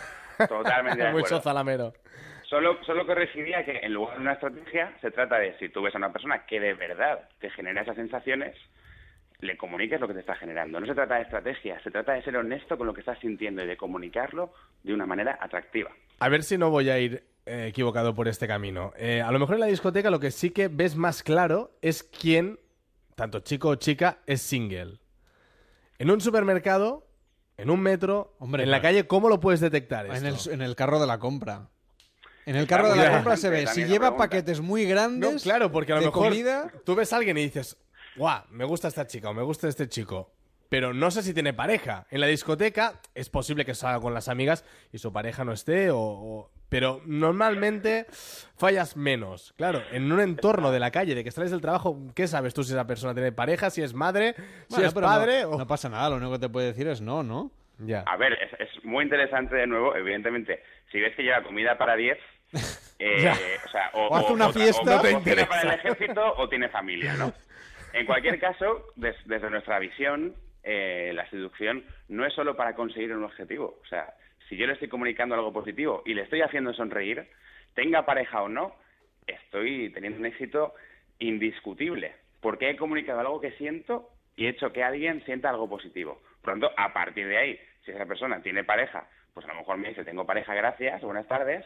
Y si no tiene pareja, pues además, además de llevarme esas emociones positivas que estoy comunicando, además, a lo mejor eh, me llevó una historia muy bonita y muy excitante. A ver, Marc, por lo tanto, nunca se pierde. No Cuando des- tú comunicas lo que sientes, nunca pierdes. Mar, no te desanimes. Dice Patricio Cuadra. En Zamora le dices eso a una chica y reza porque el zumo sea en brick y no en cristal porque te lo comes. Y además luego se descojona de ti. O sea que no es una cosa solamente de la ciudad de Barcelona. No, que seguro que no, seguro Que que, no, pero pasar. yo siempre, y Álvaro seguro que está conmigo, o yo estoy con él, no lo sé, es una cuestión de ser positivo, de visualizar el éxito. Luego, si te vas a comer rosquillas siempre, en todo en la vida, no solo en el amor, en todo, pero bueno, en cuanto más lo intentes, más cerca estás del sí, me imagino. Totalmente de acuerdo también contigo. Bueno, tenemos más preguntas. Por ejemplo, dice Jorge González en Twitter. Por un lado, dice, en este caso Álvaro, que hay que ser uno mismo. Y por otro, que somos muy reservados y que hay que serlo menos. Yo soy reservado, dice Jorge. Introvertido sería la palabra. Y no podría ser otra persona para llevar a alguien a la cama. Eso es mentir. ¿Qué le No, decimos a Jorge? Bueno, me parece súper inteligente lo que está diciendo Jorge. Y precisamente si, si eres reservado y si te genera nervios, no hay nada más atractivo que comunicar lo que, o sea, que te genera nervios y que eres introvertido. Disculpa, sé que esto no es lo habitual, no lo hago a menudo. Soy una persona muy introvertida, pero te he visto, me ha apetecido muchísimo presentarme y saber cómo te llamas. En definitiva, todo lo contrario a fingir. Se trata de comunicar quién soy. Si soy introvertido, tendré que comunicarme con mi introversión y tendré que seducir siendo introvertido. No tendría ningún sentido que intentase adoptar un rol o que intentase ser No. algo que no soy. Te pillarían rápido, ¿no? Claro, al final, si tú actúas para gustar a alguien, esa a esa persona le gustará lo que estás fingiendo, no lo que eres. Por lo tanto, no vas a conseguir nada. Más que a lo mejor mm, unos días de, de algo. De, pero de mucho sufrimiento. de mucho sufrimiento, de mucho fingir. En definitiva, es muy interesante, ¿no? La reflexión. Si yo intento gustar a alguien fingiendo, lo que le va a gustar no soy yo. Va a ser ese, ese, ese rol que estoy adoptando. Álvaro, con tu experiencia, con los cursos que habéis hecho en Egolán, eh, ¿te da la sensación que existen las medias naranjas o esto es un cuento chino? Pues es una pregunta muy interesante también. Estáis hoy muy finos, ¿eh? Estáis Sí, hilando estamos hilando, estamos hilando. que estamos ido- terminando la temporada. Hemos ido, a tom- nota. hemos ido a tomar una cerveza con la sexóloga antes de venir a hacer el programa y eso Pues, no- eh, nos ha lubricado. Mar- Maravilloso. Estamos muy Yo finos. creo que, que no hay medias naranjas. Creo que las relaciones, eh, tanto de pareja como de amistad, como familiares, tienen un punto de, de aceptar la frustración que te genera que la persona que tienes delante no es una persona ideal, no es una persona perfecta y tampoco tiene sentido creernos que nosotros lo somos para alguien. Sencillamente se trata de con amor, que es para mí la emoción más importante que se puede sentir, entender que de vez en cuando la persona que tenemos delante no va a actuar como nos gustaría y llegar a puntos medios. Me parece que una relación de pareja es negociación, es cariño y es eh, de vez en cuando frustración, claro que sí, cómo no, como va a Pues- ser de manera distinta. Ahora lo que queremos es que todo el mundo que nos está escuchando y que se encuentre en esta situación y desee ponerse al día, pues puede entrar en vuestra página web, que es www.egolandseducción.com y aprender a ligar en verano, en invierno, en otoño, en primavera y cuando sea. Gracias por estar con nosotros este verano. Buenas noches. Muchísimas gracias, buenas noches. Acordaros, Egoland con D final, Exactamente. Egoland, eh, seducción.com. Hasta el verano que viene. Feliz invierno. Feliz invierno, chicos. Winter is felices. Noches de Radio. Onda Cero.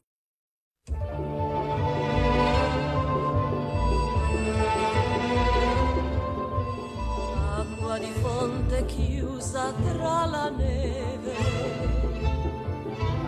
anima e cuore geli a chi ti beve. Somigli all'amor mio che se n'è andato, e tanto freddo in cuore m'ha lasciato. Acqua di fonte tu che discendi a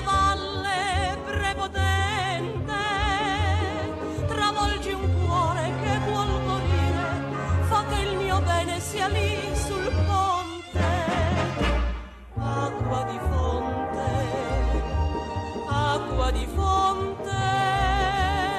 Las 2 de la madrugada y 36 minutos, dice DS en Noches de Radio en Twitter. Dice, ya sabes, Carlas Lamelo, que es imposible satisfacer a todos. Lo dice por el comentario del correo electrónico que he leído antes del oyente que hablaba de que deberíamos hablar en un género un poco más indeterminado. Pero estoy de acuerdo, dicen que Onda Cero debería daros un programa fijo. Bueno, ya lo tenemos fijo cada verano en Noches de Radio que estamos eh, durante cinco semanitas del verano, normalmente la última de julio y las cuatro del mes de agosto para hacer cosas nuevas también, como una de las novedades de esta sexta temporada de Noches de Radio, que lo que hemos hecho es nada más y nada menos que colarnos en algunos de los rodajes de las películas más míticas de la historia.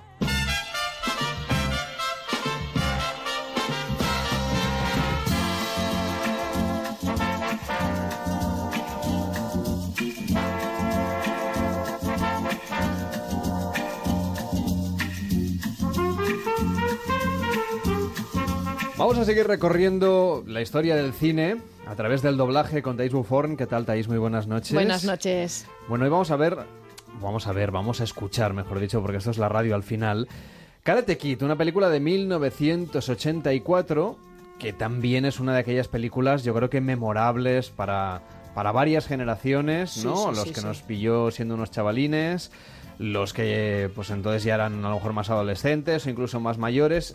Es una película entrañable al final. Tiene muchísimas escenas que recordamos todos, Mm. incluso la del salto ahí tipo como, un, no sé, una grulla. Sí, la grulla, sí, el salto de la grulla. El salto de la grulla, que todo el mundo la ha hecho en su vida. Lo ha seguro. probado alguna vez. Lo ha Eh, probado a veces con más o menos en éxito. circunstancias un poquito especiales muchas veces. Sí, sí, sí, pero bueno, y, y otras, otras que ya, ya hablaremos, ¿no? Pero es una película que a mí me encanta porque además, si te fijas, es tan ochentera. O sea, tú ves los peinados, eh, en el gimnasio la gente como iba vestida para entrenar. Bueno, es pero cuidado que, los 80 han vuelto, ¿eh? Los 80 han vuelto. Desde el punto de vista estético estamos sí, hablando, un poco de variaciones, no hay tanta hombrera. Claro, afortunadamente. Afortunadamente, el tema de las sombreras era... Pero sí, sí, sí, sí. Em, ¿Sabéis que esta película, eh, el nombre de Karate Kid proviene de un cómic? Un cómic. Yo no lo sabía, pero em, en la Legión de los Superhéroes de DC Comics, ¿no? DC Comics, em, sale Karate Kid. Es uno de los personajes. Entonces la editorial tuvo que dar permiso a la productora para utilizar este nombre. En este caso, además es una película que como tiene personajes asiáticos, y, y hablamos del tema que comentamos la semana pasada, ¿no? Que también, los, sobre todo los que son muy críticos del doblaje y muy defensores de la versión original, eh, critican mucho el hecho de que a veces, sobre todo en algunas películas justo de los 80, 70, ¿no? Había muchos doblajes que sí, el ruso típico de las películas Sí. con la Guerra Fría como Sí, telón de fondo, nunca mejor dicho, o las películas asiáticas, o sea, que tienen personajes asiáticos. Claro, hay que ponerles esa falsa voz de chinos o esa falsa voz de rusos. Sí, sí, ya sí, no ya no digo algunas cosas que se hacen con, con los africanos pobres. Sí, pobres. La verdad es que mm, se ha hecho como un poco de convención. Cuando tú vas a un estudio y te dicen, tienes que doblar con acento mm, ruso. Bueno, a veces se pasan y te dicen acento de Eslovenia. Sí, dices, de- "Ay, de Kazajstán, yo qué sé ya". cómo hablan en Kazajstán. ¿no? exacto, yo pondré uno de ruso estándar. Te no pidieron importa". a ti una vez eh, acento Egipcio. egipcio. Entonces me quedé un poco a cuadros, digo, egipcio. Digo, a ver, yo puedo hacer un poco de acento árabe o... Sí, sí, o vietnamita también, que también es, bueno, pues le pondré un poco de mezcla entre chino, japonés o tailandés, no lo sé. Pero sí, tú llegas allí que tampoco sabes lo que vas a doblar y te dicen, tienes que hacerlo con acento tal. O acento francés. Que también es bastante ridículo, pobres franceses. Un poquito sí. Sí. Pero luego los americanos no siempre lo hacen, por ejemplo. No, lo que pasa es que los americanos, bueno, ¿sabes qué pasa? En el original me refiero. Sí, en el original sí que hay muchos actores que son de fuera y se ven, se notan y no se lo esconden porque a veces interpretan a chicanos, por ejemplo. ¿Cómo lo hacemos aquí? Si es un chico, ¿cómo lo hacemos? ¿Le ponemos acento mexicano, colombiano? El español neutro, que se llama, que era el de las pelis de Disney antiguas, Mm. eso era español neutro. Se acercaba mucho al colombiano, pero no lo era. Ya. Así que, ¿qué haces? Eh, como esto, estás doblando en español. Una de las cosas curiosas, por ejemplo, es cuando coges un avión eh, de largo recorrido, las normalmente las sobre todo en las compañías americanas las películas están dobladas por ah, por actores en, en- de Latinoamérica Sí. y es muy extraño ver una película con audio latino Es- para, para, para los, nosotros para los sí. que estamos en la península ibérica supongo que al revés también debe suceder Claro, y por eso se inventó el español neutro, que es una mezcla, sobre todo, bueno, tiene- tiende más a latinoamericano que a sí español. hombre las películas Disney de los del- sí, era como así, ¿no? Hablaban como de- así. de antes del yo creo que la sirenita fue de las últimas que Sí, doblaron las así ulti- y la redoblaron. que la han redoblado Sí, que a mí se me recientemente. hizo raro porque yo la había visto con el Claro. español neutro y de, y de repente la veo en español. y me pero muy neutro así. no era Se llama así. Ya. no es muy neutro. Para no. nosotros, desde para luego, no lo nosotros. Tiende más allá que, a- que para acá. Pero bueno, en- sí, es una. Yo, bueno, de hecho, aquí también se siguen haciendo cosas de español neutro. Ahora mismo, hace unos cinco años o así, hice mi pequeño pony en español neutro. Que me preguntaron si sabía hacerlo. Digo, hombre, me he chupado todas las películas Disney y yo creo que lo puedo imitar. Y lo hicimos tan tranquilamente. Y quedó bien. creo, vaya. A mí me pasa un poco que cuando veo una película doblada por actores de doblaje latinoamericanos, a veces me pierdo un poco, sobre todo con los hombres, o sea, con las voces masculinas. No sé bien bien quién está hablando si no se le ve mm, tienen- abiertamente en tienen la voz muy similar, porque es bastante Sí. similar un personaje Mm, de sí, otro. Sí, no hacen el casting de voces yo creo que no es muy bueno. Mm, menos los Simpson, no sé si los has visto en latinoamericano que es una risa, tienes que verlos. Pues no, no lo he visto. Hazlo un día. Pues venga, lo vamos a, El lo Homero. vamos a escuchar. Es verdad, sí, creo que alguien me lo ha contado. Es muy bueno. Y están muy bien doblados esos. Yo creo que son están, están bien, pero sí que es cierto que los castings ah, Bueno, hoy vamos a hablar de esta película Karate Kid, que tiene determinadas, eh, en fin, curiosidades que convendría explicar, además de que fue la película, por ejemplo, más alquilada en vídeo en 1985. Sí, Yo no sé si tú después. eras de beta o de VHS. Yo era. VHS, creo. Yo sí. también V- Sí, ¿no? VHS. Sí, sí. Eh, sí, sí, fue la más alquilada, claro. Mm, No se podía bajar eh, No, no download. había- ¿eh? no había otra- otras- otras posibilidades. Tenías que ir al videoclub, que, que yo los echo de menos. los Yo, también, ¿eh? ¿Eh? Era Me- como. me- era, era un ritual Voy al fantástico. videoclub, ¿no? Mm. Y ay, que, que lo llevo tarde. Exacto, Dos también. días tarde, eso sí, que es, eso sí que es una cosa que, que no echo de Que no menos. echamos de tanto. menos, No echo ¿no? de menos tanto. Pero sí, es una película. Bueno, Ralph Macchio, o Macchio, o Macchio, yo creo que se llama Macchio, no sé. Tenía 22 años cuando hizo la peli y en teoría aparenta 16, ¿no? O 17, no sé. Y nadie, nadie creía su edad. En el estudio se pensaban que era mucho más joven, ¿no? Eh, y Elizabeth Shue, que está jovencísima aquí, eh, bueno, estaba estudiando en Harvard en, ese, en esa época y tuvo que tuvo que pedir un permiso especial a la universidad para hacer la película, ¿no? O sea, que no eran adolescentes, eran ya post, digamos, ya eran ya mayorcitos cuando la hicieron. ¿Tú te acuerdas de la escena de- del señor Miyagi Mm. que está borracho y ahí hace una confesión muy bonita? Realmente confiesa su pasado, ¿no? Mm, que le mataron no sé qué, a la mujer creo, y bueno, es una escena que es de las más, digamos, dramáticas, ¿no? De la película. Eh, pues la quisieron eliminar, pero alguien dijo, no, no, no, la dejamos tal como, tal como está, y dicen que es gracias a esa escena que fue nominado a Mejor Actor Secundario. O sea, que menos mal que no la, que no la quitaron. El personaje de Miyagi es entrañable. Ese hombre es un hombre mm, que nació en California, no tenía ni idea de japonés. bueno, su familia era japonesa, pero habían emigrado a Estados Unidos. Así que hacía ver que era japonés. Que también es una forma de interpretar, lo que decíamos antes, ¿no? Claro, es una forma de interpretar y además, bueno, yo creo que estaba un poco encasillado este hombre. ¿no? Bueno, claro, es que si tienes un físico asiático, unos rasgos asiático asiáticos, pues lo normal es que tengo que hacer de asiático. Sí, ¿no? sí, pobrecillo. es lo que le pasa a muchos actores españoles, que los ponen como si fueran mexicanos o Ah, colombianos. ¿no? Banderas, por ejemplo, Mm. ahora está haciendo cosas más normales, pero al principio hacía de, pues sí, de mexicano, de... bueno, es que el Es cine que también es eso, ¿no? El, el imaginario colectivo. Bueno, hoy en Noches de Radio, evidentemente, la... Nos vamos a colar en el set de rodaje, vamos a viajar en el tiempo a 1984, cuando se estaba rodando Karate Kid, para hablar de la típica escena o la mítica escena de poner cera, pulir cera. Dar cera, mano derecha. Pulir cera, mano izquierda. Dar cera, pulir cera. Inspirar por nariz, expirar por boca. ¿Y quién dobló esta escena? Y sobre todo, ¿quién dobló esta película? A ver, eh, el Ralph Macchio, que aquí no, se, aquí no se oye, pero bueno, también sale, obviamente, fue Rafael Alonso. Se hizo en Madrid, ¿eh? o sea, no conozco a ninguno de los en persona, ninguno de los dobladores. Fueron Rafael Alonso Naranjo Jr., que doblador habitual de Emilio Estevez. ¿eh? Eh, Pat Morita, o sea, el señor Miyagi, Francisco Arenzana, que eh, habitualmente doblaba a Errol Flynn, Kirk Douglas, Humphrey Bogart, Marlon Brando, y Elizabeth Shue, Maite Blasco. Lo bueno es que Elizabeth Shue la ha doblado mucha gente, muchas chicas distintas. No tiene una dob- dobladora, digamos, fija, como pasa casi siempre, ¿no? Así que esta chica, pues mira, supongo que no era muy famosa y la iban pues doblando ahora una, ahora otra. A mí me ha pasado, yo he doblado a la chica, ¿cómo se llama? La que hizo... ah, ¿Tú has visto El cazador y la reina del hielo? Esta última no. película. Ah, no, no, no la he visto. Ya sé, ya sé cuál me dices, no. Pero Pues, bueno, eh, me ha pasado que he doblado una chica que, que ya se había doblado en otro, otra dobladora y me tocó a mí. Quiero decir que a veces y entonces no. vas a ver, por ejemplo, cómo lo hizo la tu, No. tu predecesora, No, digamos, no, no, porque entonces te, supongo te que condicionas, te, te que condicionas, ¿no? Sí. Sí, sí, te condicionas un poquito y, y no. Mm, Si te han cogido a ti por muchas veces por casting de voz, tú haces con tu voz y intentas imitarla lo mejor ¿Era posible. Jessica Chastain? Jessica Chastain, que es, además no sé si hizo Marte o la película, no, una de esas del espacio también últimamente. Hizo Mamá, ¿te acuerdas la película Mm. Mamá? Mm. Pues también salía allí.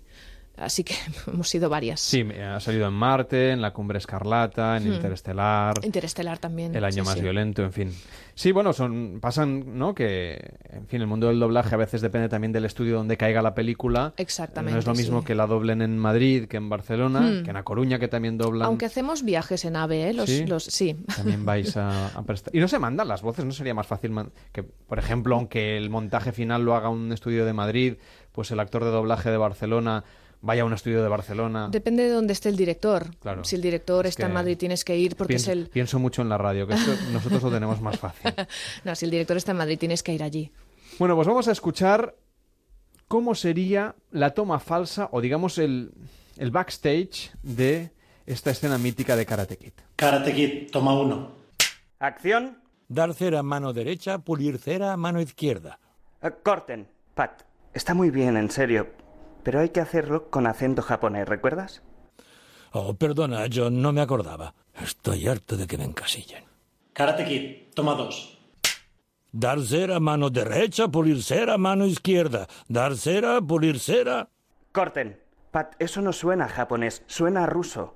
¿Cómo le digo a este hombre que nací en California y que en la vida he pisado Japón? Eh, perdona, John, eh, vuelvo a intentarlo. Karate Kid, toma tres.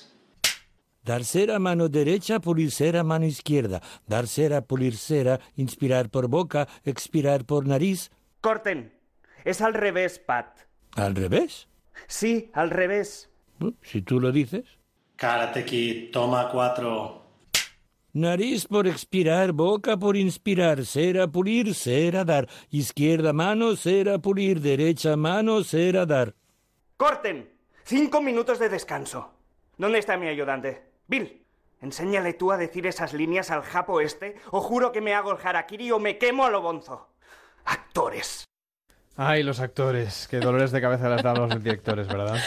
Ay, es muy bueno cuando dice dilo al revés. Claro, he he dicho inspirar por boca, expirar por nariz, o no sé cómo lo he dicho, pero al revés. Pues para que la gente vea que los actores también, digamos, en los actores de imagen, también evidentemente tienen que fingir cosas. Y luego Muchas. la inmensa mayoría de películas hoy en día están, incluso en versión original, dobladas por los Sí. propios actores. Con lo Sí, cual, sí, lo de la versión original ya, que- ya, Semi-original, ya sí. quedó en otros tiempos, ¿no? Ahora la tecnología pues permite muchas cosas y- Muchísimas. Y, hace que para, para que salga todo más rápido y antes, si no le sale muy bien en el set de rodaje, normalmente todo se dobla de nuevo, eso sí, con las voces de los protagonistas, aunque tampoco siempre. Porque a Banderas, por ejemplo, que decías antes, en alguna película americana le han puesto una voz de un actor de doblaje americano. Supongo que no querían que tuviera acento. Mm. Entonces eh, han dicho, mira, vamos, tiramos por lo seguro. Por cierto, ¿quién te ha prestado la voz para mm, rememorar este doblaje, este rodaje, mejor dicho, Pues de Karate mira, Kid? claqueta ha sido Bernat Muñoz, que es mi claqueta habitual, director eh, Enric Monreal y el señor Miyagi, Kim Casado. Gracias a todos por estar con nosotros. Muy buenas noches. Buenas noches. En Onda Cero, Noches de Radio, Carlas Lamelo.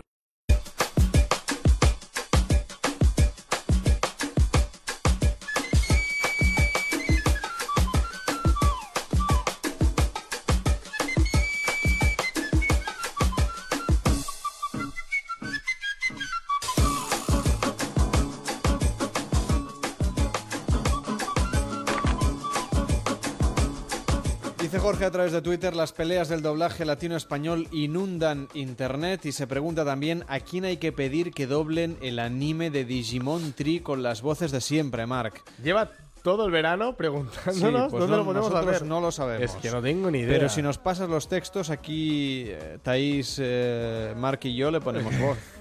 Sin problema. No creo que sea la calidad que. Sí, hombre, sí, si nos quiere. ponemos aquí, engolamos Sí, aquí sí, un pero- poquito la voz y nos ponemos de pie y lo hacemos mucho mejor que sentados. Es que los Digimon no los he visto nunca. Dice DS, Karate Kid está los Kung Fu, los Tortugas Ninja y Dragon Ball. Me llevaron a aprender Taekwondo, crecí en los 80. Yo también aprendí Taekwondo. Y luego, mira...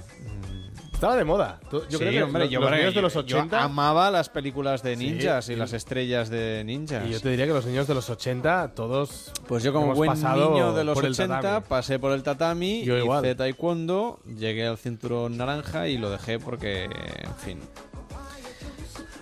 cosas de la vida. Yo empecé haciendo karate y cada semana, o yo lo recuerdo cada semana, mejor era cada mes. Mucho más elegante el karate, ¿dónde nos- va a parar? Y nos cambiaban el, el- el- nos cambiaban el instructor, el profesor. Y hice de todo: karate, taekwondo, judo. Porque siempre nos venía uno y nos cambiaba la modalidad. El karate es mucho más elegante que el taekwondo, bajo mi punto de vista, ¿eh? Sobre todo para hacer Juegos Y el Olímpicos. judo ya es, lo, ya es sálvese quien pueda. Sí, quien sí, pueda. sí. El público reconocerá seguramente a Rafael Alonso Naranjo Jr. por doblar a Zach Morris en Salvados por la Qué Campana, bueno. dice Dani Casanova. Zach Dato Morris. interesante que nos traen como siempre los oyentes. Bueno, nosotros aquí estamos en La Vida Factual, recomendando algunos de los programas que podéis ver en la televisión a la carta y también programas donde aprendemos cosas, a veces cosas inútiles, a veces cosas Sí. interesantes. Hoy vamos a hablar de las vacaciones, de un programa que se llama Vacaciones Infernales. Pues sí, este es el nombre del, del título del programa. Lo podéis encontrar en A3 Player. De hecho, se emite a través de Mega. El programa que hoy os traigo va dedicado a todas esas personas que, como nosotros, Carlas, no han tenido vacaciones. Porque, amigos, yo creo que las vacaciones están sobrevaloradas. Y si no, que se lo pregunten a Emily y Richard, que son los protagonistas de esta entrega de Vacaciones Infernales. Estos dos hermanos querían vivir unas vacaciones de ensueño en Zimbabue, querían conocer a fondo el país y deseando ver animales exóticos, decidieron hacer un safari guiado por eh, a través del río Zambeze. A los cinco minutos de empezar vieron una manada gigante de elefantes. Escuchamos lo que pasó. Sin saber que estaba justo en la línea de fuego. Estoy segura de que al primer elefante que salió del agua le molestaba nuestra presencia. Nos tiró agua y arena y barritó con fuerza. Genial. Normalmente los elefantes no son agresivos, pero fijaos, hay una cría en la manada. El macho les estaba avisando de que no se acercaran a la cría. Cuando el primer elefante empezó a dar patadas, a arrojarnos arena y a mover las orejas, estuve segura de que nos habíamos acercado demasiado. Richard se rió ante la ducha de arena, pero no era ninguna broma. Mamá elefante estaba a punto de explotar.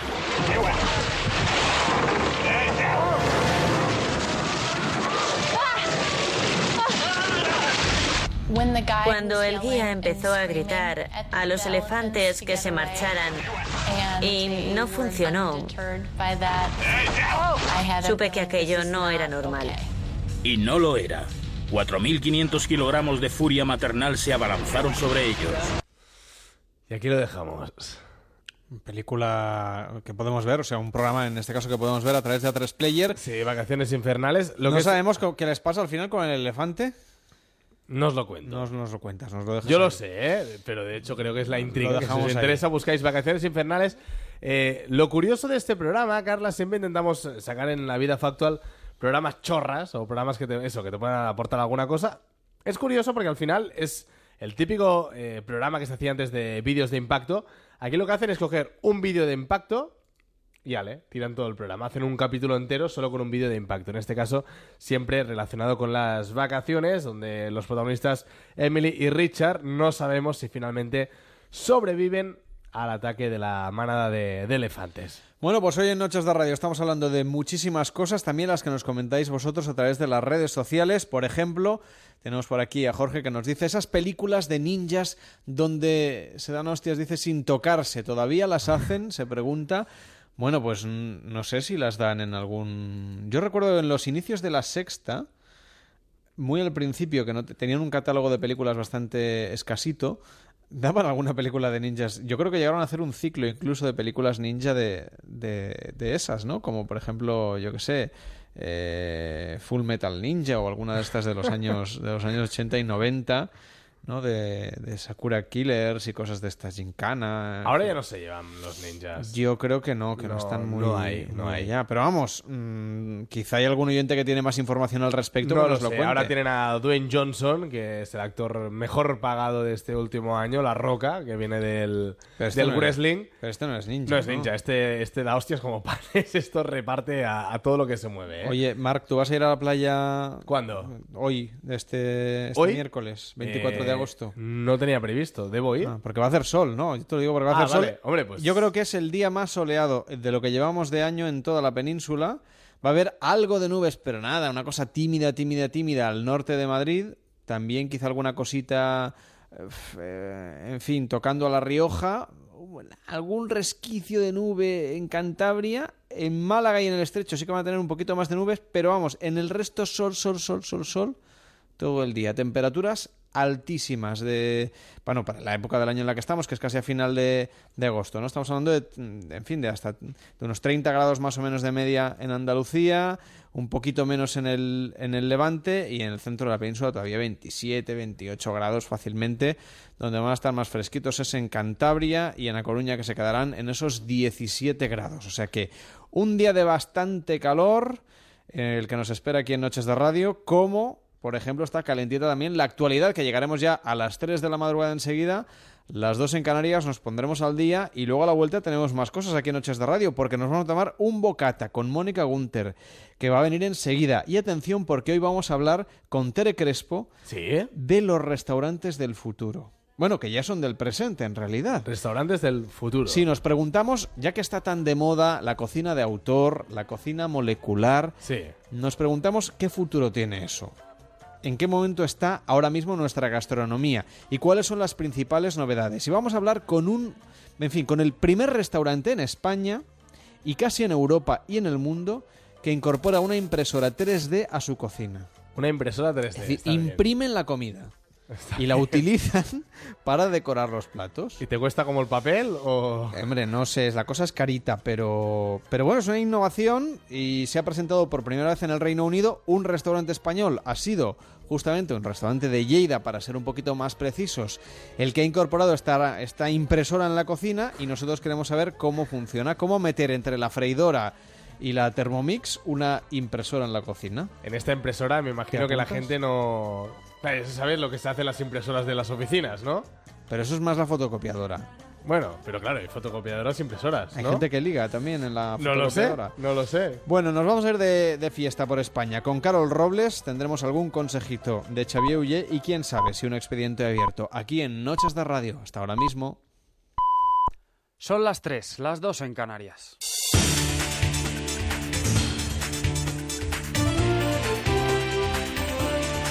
Noticias en Onda Cero. Buenas noches. El Congreso de los Diputados volverá a ser escenario este miércoles de la, de la, tercera reunión de los equipos negociadores de PP y Ciudadanos en busca de un acuerdo para la sesión de investidura. A partir de las 11 de la mañana, ambas formaciones intentarán terminar de perfilar un pacto al que, según avanzan las conversaciones, le aparecen nuevos matices que evidencian las diferencias entre los dos partidos, especialmente en materia de lucha contra la corrupción, Carlos Fernández Maza. Unas diferencias que no parecen insalvables, como han reconocido varios de los presentes en la reunión de la mesa de negociación, que ponen al PP en una posición incómoda. Uno de sus diputados elector, Oscar Clavel, está siendo investigado por autorizar, cuando era alcalde de Valduso, el pago de 700.000 euros en facturas pese a la oposición de los funcionarios. Aunque en las negociaciones que Ciudadanos demandó para negociar estaba la de que los cargos imputados dejen su puesto, Villegas ha admitido que habrá que estudiar cada paso. Por su parte, el propio Clavel se ha puesto a disposición de su partido porque no quiere, dice, entorpecer la formación de gobierno. Haré lo que el partido me pida. Estoy a la entera disposición del Partido Popular. Yo veo lógico la postura de Ciudadanos, la veo lógica. ¿Quiere saber? Y es normal que quiera pues preguntar y que quiera tener esa información. Estoy muy interesado en que salga mi nombre porque será la mejor forma de poder clarificar muchísimas cosas, de saber realmente de lo que se está hablando, de poder diferenciar cuando estamos hablando de un caso de corrupción, cuando estamos hablando de un caso puramente administrativo como es el mío. La Junta Electoral de Guipúzcoa comunicará este miércoles su decisión sobre la candidatura de Arnaldo Tegui al Endacari por EH Bildu en las elecciones vascas. De ratificar la sentencia de la Fiscalía, el exsecretario general de Sor no podría presentarse a los comicios del próximo 25 de septiembre al estar inhabilitado por sentencia firme hasta el año 2021. La defensa de Otegui sostiene que puede presentarse como candidato dado que en la sentencia que le inhabilitó para cargo público no se especificaban los cargos que no podría ocupar. El proceso administrativo culminará el próximo lunes y a partir de ese día podrían presentarse los recursos que consideren oportuno ante un juzgado de lo contencioso administrativo de San Sebastián que deberá pronunciarse como tarde el sábado 3 de septiembre. El fallo podrá ser recurrido en amparo ante el Tribunal Constitucional, que tendría que pronunciarse antes del comienzo de la campaña electoral que arranca el 9 de septiembre. Alfonso Alonso, candidato del PP a las elecciones vascas, ha vuelto a recordar las causas de la inhabilitación de Otegui. Arnaldo Otegui, que está inhabilitado por ser miembro de ETA y, por tanto, por eh, actuar al dictado de una organización terrorista que ha sembrado mucho daño aquí.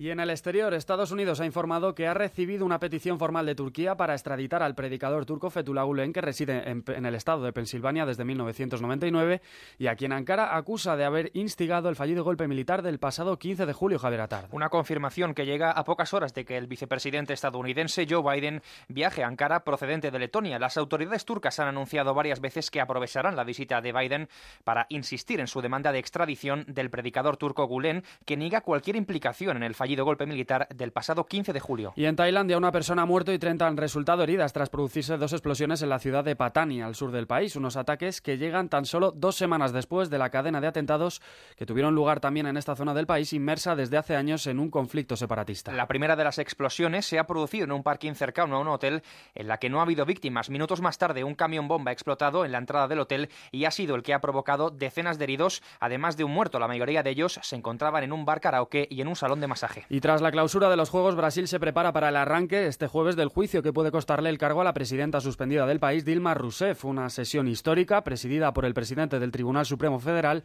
que tendrá lugar en el Senado y que se extenderá a lo largo de cuatro días. La comparecencia de la gobernante será previa a la votación que está prevista para el martes o el miércoles de la semana próxima. Para que prospere el impeachment deben votar a su favor al menos 54 de los 81 legisladores que componen la Cámara Alta. Si el Senado se inclina por la destitución, el mandato que vence el 1 de enero de 2019 será completado por Michel Temer, quien como vicepresidente sustituye en forma interina a Rousseff desde que se instauró el proceso. Entre tanto, las autoridades de Brasilia han vuelto a instalar una valla de más de un kilómetro frente al Senado que separará a los manifestantes que tienen previsto concentrarse durante la etapa final del juicio político contra la presidenta Dilma Rousseff. Y en deportes, el Villarreal se queda fuera de la Champions tras caer eliminado en la fase previa, Laura Rubio. El conjunto castellonense ha vuelto a perder frente al Mónaco, esta vez por 1-0 en la vuelta de la eliminatoria de la fase previa de la Liga de Campeones. El Villarreal tendrá que conformarse con participar nuevamente en la Europa League. En el bombo del sorteo de este jueves para confeccionar la fase de grupos de la Champions estarán cuatro equipos españoles, Barcelona, Real Madrid, Atlético y Sevilla. Con el deporte terminamos. Más noticias a las 4, las 3 en Canarias y de forma permanente en nuestra web ondacero.es. Se quedan ahora en compañía de Noches de Radio. Síguenos por internet en ondacero.es.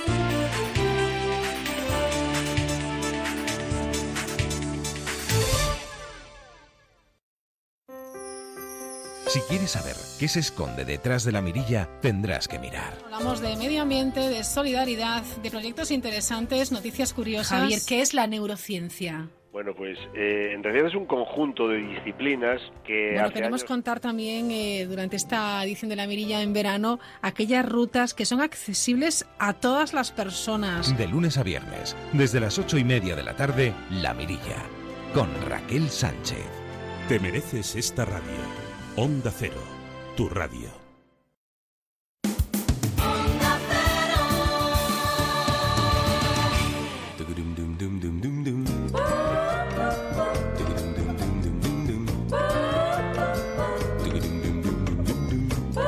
En Onda Cero, Noches de Radio, Carlas Lamelo.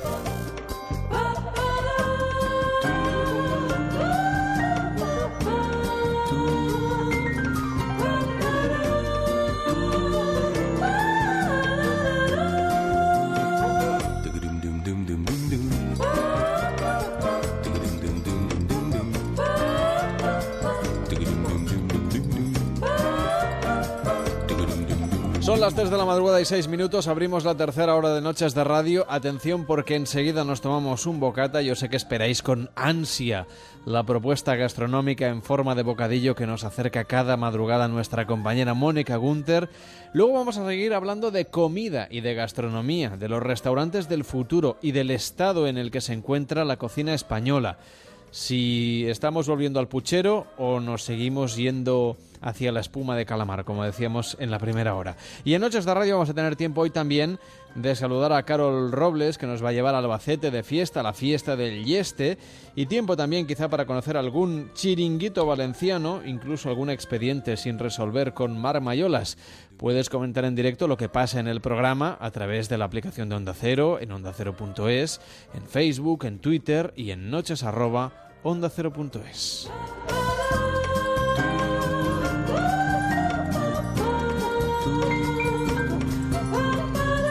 Hasta las 4 de la madrugada, Noches de Radio con Carlas Lamelo.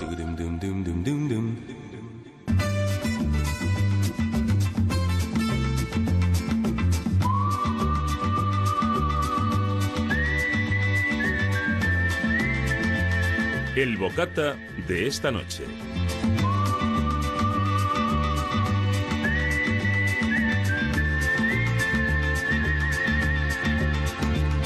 Con Mónica Gunter, ¿qué tal Mónica? Muy buenas noches. Muy buenas noches. Venga, hoy la verdad es que tengo bastante hambre. Eh, Pues mira, qué bien. ¿Voy a quedar saciado? Sí, después de- muchísimo. Hoy te traigo una receta de mi mamá. Es Ah, un mira. sándwich, sí, eh, que ella siempre le ha llamado, en mi casa se llama sándwich Piccadilly. No sé exactamente por qué, mm, Piccadilly. pero no sé si es por Piccadilly Circus o porque va todo picadito, que también podría ser, porque...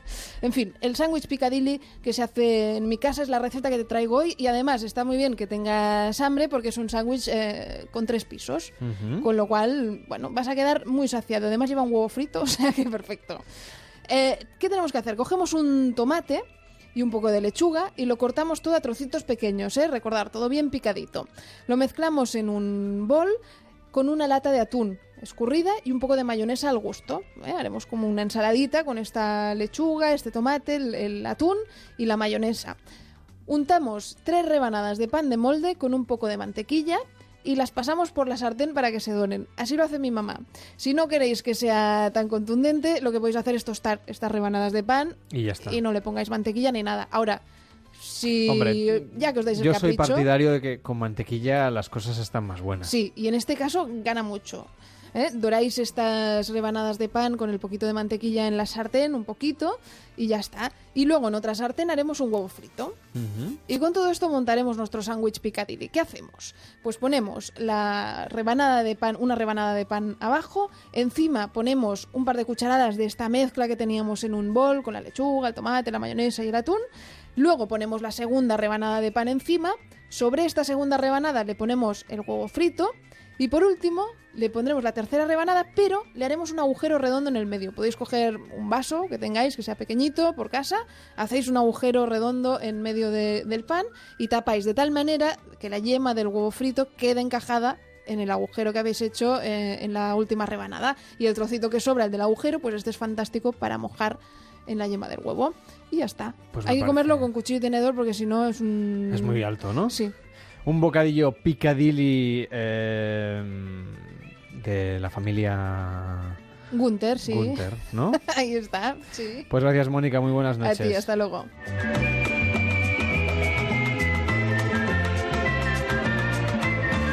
En Onda Cero, Noches de Radio, Carlas Lamelo.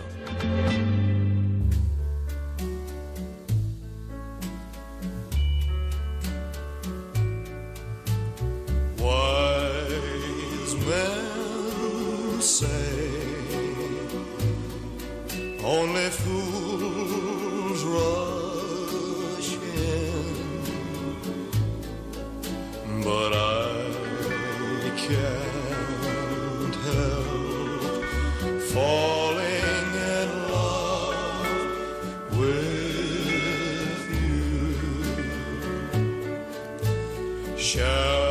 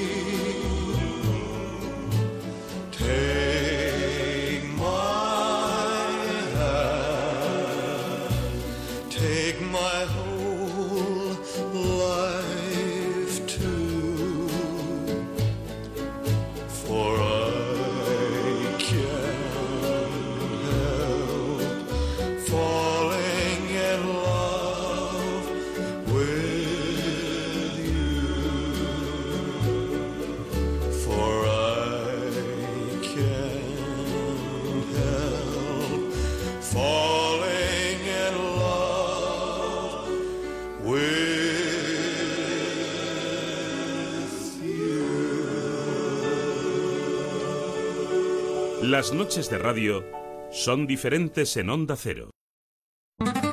Siempre que vuelve a la casa, me pillas en la cocina, tumbado una odarina, con las manos en la masa. Chiquillo, no quiero plato fino. Vengo del trabajo y no me apetece pato chino. A ver si maliña y un gazpacho con su ajo y su pepino. Papa con arroz bonito, con tomate, cochifrito, caldereta, migas con chocolate, cebolleta en vinagre. Pues muchos años han pasado ya de aquel mítico programa de televisión de Con las manos en la masa y mucho ha cambiado también nuestra cocina, no solamente la mediática, sino la que sirve en nuestros restaurantes. Seguramente aquel programa de televisión española que daban por las tardes, yo ahora no recuerdo si era antes o después de Pipi Calzas Largas, pero por ahí andaba la cosa. Bueno, pues entonces era la cocina tradicional, se enseñaba a hacer los guisos y los cocidos y las croquetas y todo lo que son los salmorejos, las sopas frías y calientes y todo aquello que tenía que ver con el puchero, que era lo tradicional y es lo tradicional de la cocina de nuestro país. Pero desde entonces la cocina, la cocina española, ha evolucionado muchísimo hasta convertirse en una de las primeras, si no la primera, a nivel mundial. Y hemos evolucionado tanto que hoy en Noches de Radio nos preguntamos, ¿hacia dónde vamos? ¿Qué es lo próximo? ¿Vamos a volver otra vez a la cocina tradicional? ¿O esto de la cocina molecular, medio química? Y bueno, la cocina en realidad es toda química, pero eh, la, la que traspasa, digamos, las fronteras que hasta hace unos años eran tradicionales de la cocina, si eso lo vamos a traspasar para siempre o no. Y por eso tengo con nosotros, o conmigo, aquí en el estudio, a Tere Crespo. ¿Qué tal, Tere? Muy buenas noches. Buenas noches, Carlas, ¿qué tal? A ver, ¿tú eres más de puchero o de esferificación? La verdad es que ahora viendo las maravillas de estos nuevos cocineros que nos traen estas maravillas a la mesa hechas con, con tanto cariño también, ¿no? Nos estamos dejando seducir por estos nuevos platos llenos de, innovación, llenos de 3D, llenos de, de muchas cosas nuevas. No descarto el tema de los pucheros, ¿eh? O sea, yo también soy muy tradicional y me encanta la buena cocina tradicional. Pero bueno, ojo a estos nuevos platos que llegan, llegan con fuerza y que hoy analizaremos. Bueno, hoy en Noches de Radio vamos a repasar algunas de las grandes creaciones de la cocina contemporánea de nuestro país. Y saludamos a Joel Castañé. ¿Qué tal, Joel? Bonanit. Hola, buenas noches. que es un chef de Lleida en este caso, que además es uno de los primeros en presentar, o ha sido uno de los primeros en presentar en Reino Unido las impresoras 3D aplicadas a la cocina, o los primeros platos impresos. ¿Sería más o menos esto? Sí, sería, bueno, sería unos platos que, que sí, que quedan impresos en 3D. Y ento- parte del plato, parte, parte- del plato. algún elemento, ¿no? Esto, claro, supongo que a los cocineros, a los chefs, os abre muchísimas posibilidades de presentación, de emplatar, digamos. Sí, claro, a nivel estético es mucho más preciso que lo que podríamos emplatar nosotros con una cuchara o con un biberón de estos dosificadores que ya queda muy estético o con una manga pastelera y poniendo cierta densidad dentro de la jeringuilla nos consigue una precisión exacta. Le ponemos un archivo a la impresora, el dibujo de una cara y te queda impecable. O el logo de una empresa o... Claro, yo esto a mí me suena un poco así, oyéndote, y cuando me lo contaba Tere, cuando me explicaba lo que íbamos a hacer hoy en el programa, pensaba, y ya sé que no tiene nada que ver, ¿eh? en esos pasteles de cumpleaños con la cara del homenajeado, pero la cosa no va por aquí, ¿no? Eh, Tiene mucho más glamour.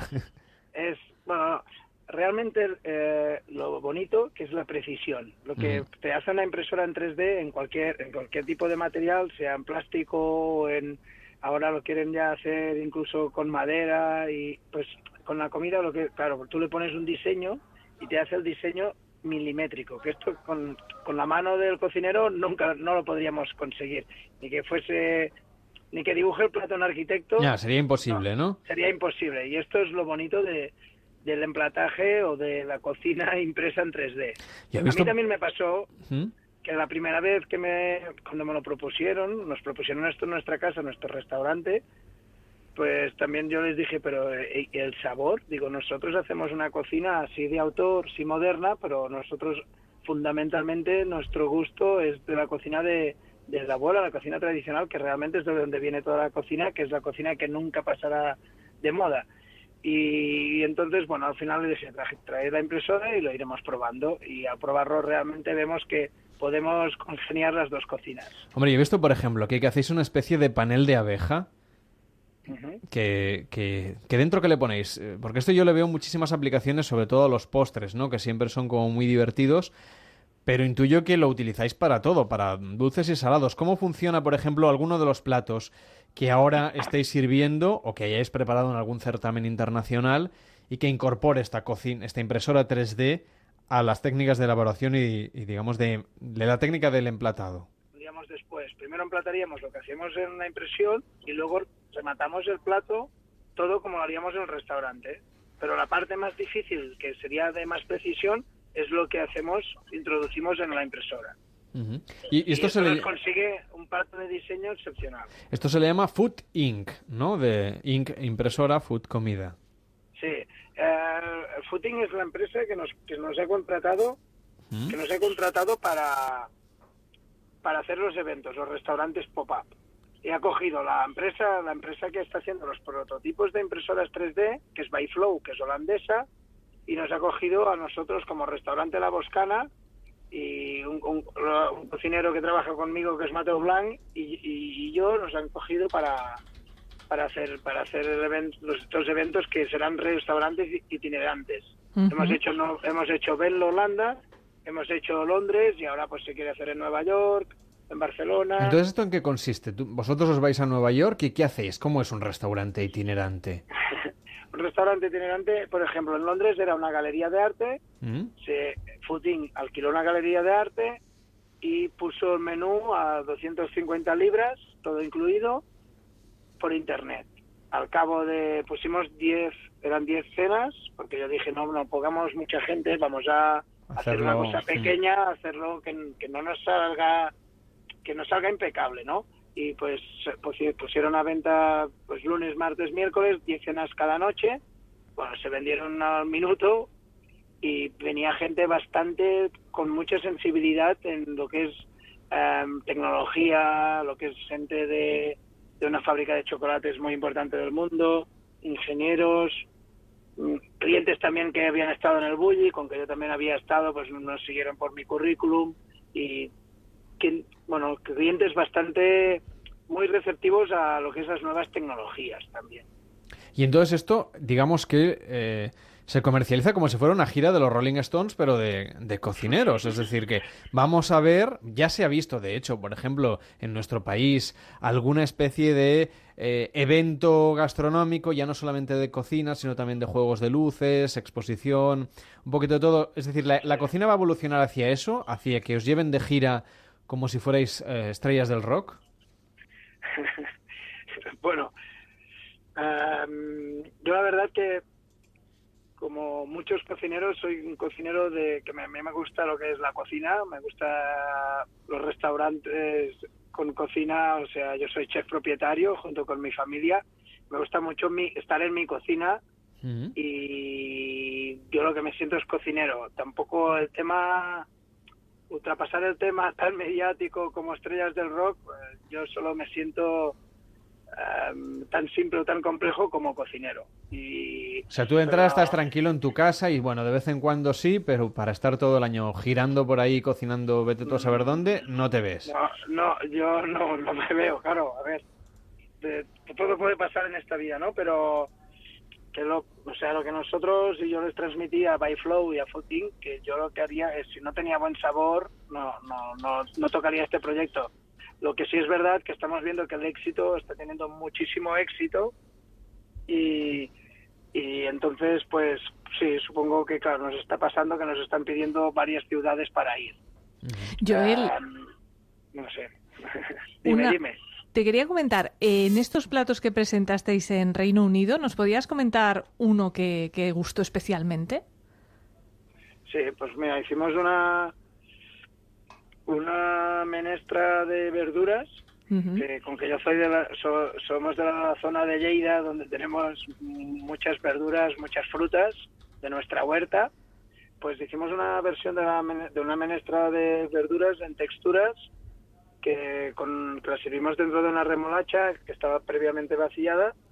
Hicimos un poco uno- unos esféricos con la máquina, que sería el, esférico del restaurante El Bulli, pues de diferentes verduras. Luego también había, bueno, mezclado pues un puré de, de remolacha, una espuma de maíz. Eran todo de texturas diferentes, era una menestra de verduras en texturas, pero muy evolucionada.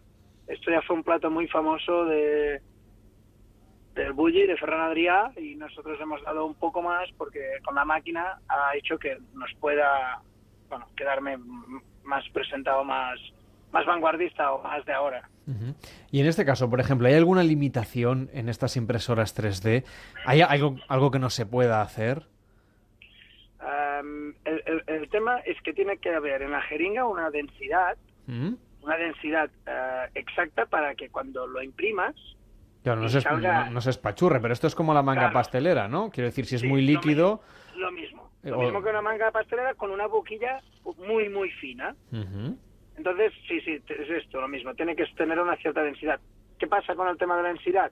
Que tú no puedes coger, eh, no sé, por ejemplo, un gin tonic. Si le empiezas a poner al gin tonic espesantes y gelificantes, ese gin tonic como que de sabor... Ya, mm, ya no está bueno. La dificultad está en esto, en, en con- en conseguir no alterar muy mucho la- el sabor por culpa de espesantes o de gelificantes para darle densidad. Entonces, de momento, las primeras recetas que estamos haciendo en estos restaurantes, después de pruebas, de hacer un I más D, que hemos, en nuestro restaurante tenemos un departamento de I más D para, nuestros para nuestras recetas, pues lo que hemos hecho ahí es probar con cosas que ya creíamos que tenían esa densidad que la máquina le podía dar bien. Y teníamos un postre de una nocilla, un postre que se llama leche, cacao, avellanas y azúcar, que sería una nocilla. Cuando te comes el postre sabe a nocilla 100%. Pues el cremoso de chocolate este lo probamos ya en la máquina y enseguida salió sin ponerle nada de, de espesantes ni de gelificantes. O sea, salió bien. Salió impecable. Luego un puré de patata, una especie de parmentier que hacemos para un pulpo a feiria, pulpo a la gallega, pues también ya nos salió bien. Luego un guacamole. De momento estamos buscando productos que sabemos que no, no le vamos a cambiar el sabor, que de momento es el objetivo que estamos haciendo. Recetas que sabemos que nos funcionan en nuestro restaurante propio, donde los clientes nos piden asiduamente y son recetas que, que funcionan muy bien a nivel de gusto. Lo que estamos haciendo es presentar, o sea, producto este, pues el pulpo, hicimos unos tentáculos, la máquina nos hizo un dibujo de unos tentáculos perfectos y luego ahí fuimos poniendo las rodajitas de pulpo. Y luego acabamos con el pimentón de la vera, el aceite de oliva, los, los cristalitos de sal, como decíamos normal, y en los agujeros de los tentáculos de pulpo pusimos la salsa de tinta que también ponemos en el restaurante.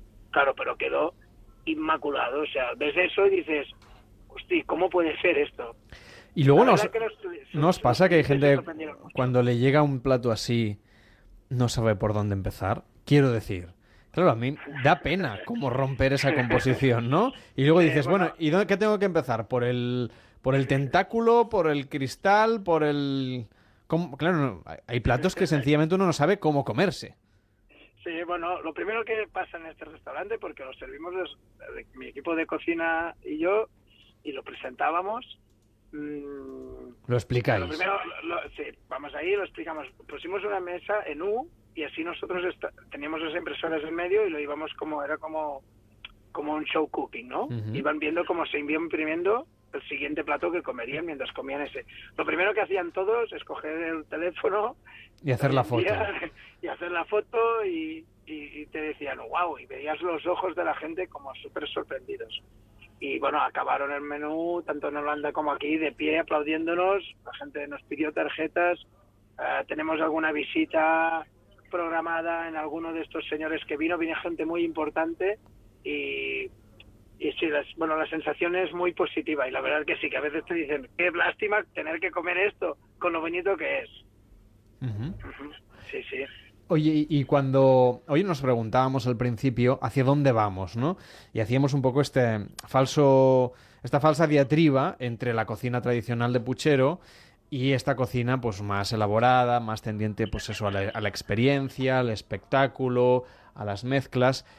¿Hay debate sobre eso en el, entre vosotros, entre los cocineros que sois un poquito más atrevidos en las propuestas gastronómicas? Eh, no, no, no, yo creo que no hay debate. Ya eh, se lleva bastantes años en el nivel gastronómico en España, mm, como bien has dicho al principio en la presentación, es, es excepcional. Llevamos muchos años haciendo las cosas muy bien, muchos restaurantes y muchos cocineros en todo el país.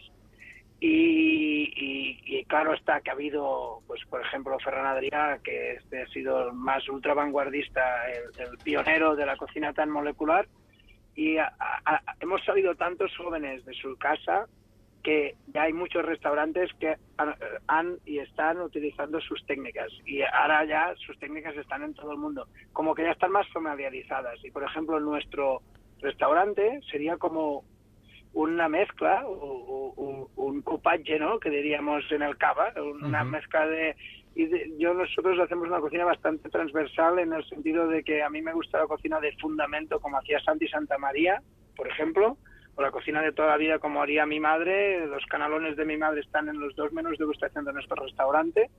Y, evidentemente al haber pasado por esta por, por el bully por ejemplo pues tenemos algún esférico y tenemos algo con nitrógeno y tenemos algo pues también alguna adaptación o alguna idea de otros restaurantes de vanguardia.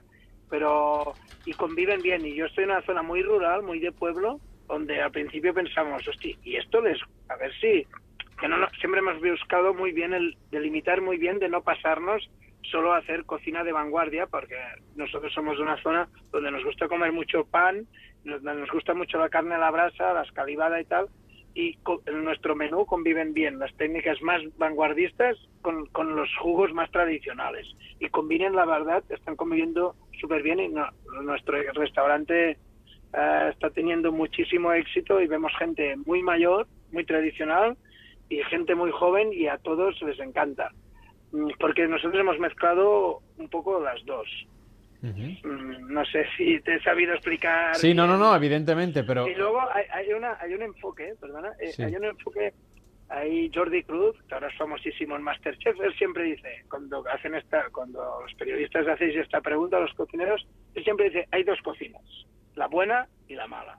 Yo me quedaría con esta frase, para mí es una frase célebre, donde tienes razón, porque si, si tú te comes un esférico y el esférico No sabe es nada. bueno, es claro, el esférico no sabe nada, ya puede ser el esférico que ha inventado pues pues Ferran Adrià, pues pues no sirve para nada.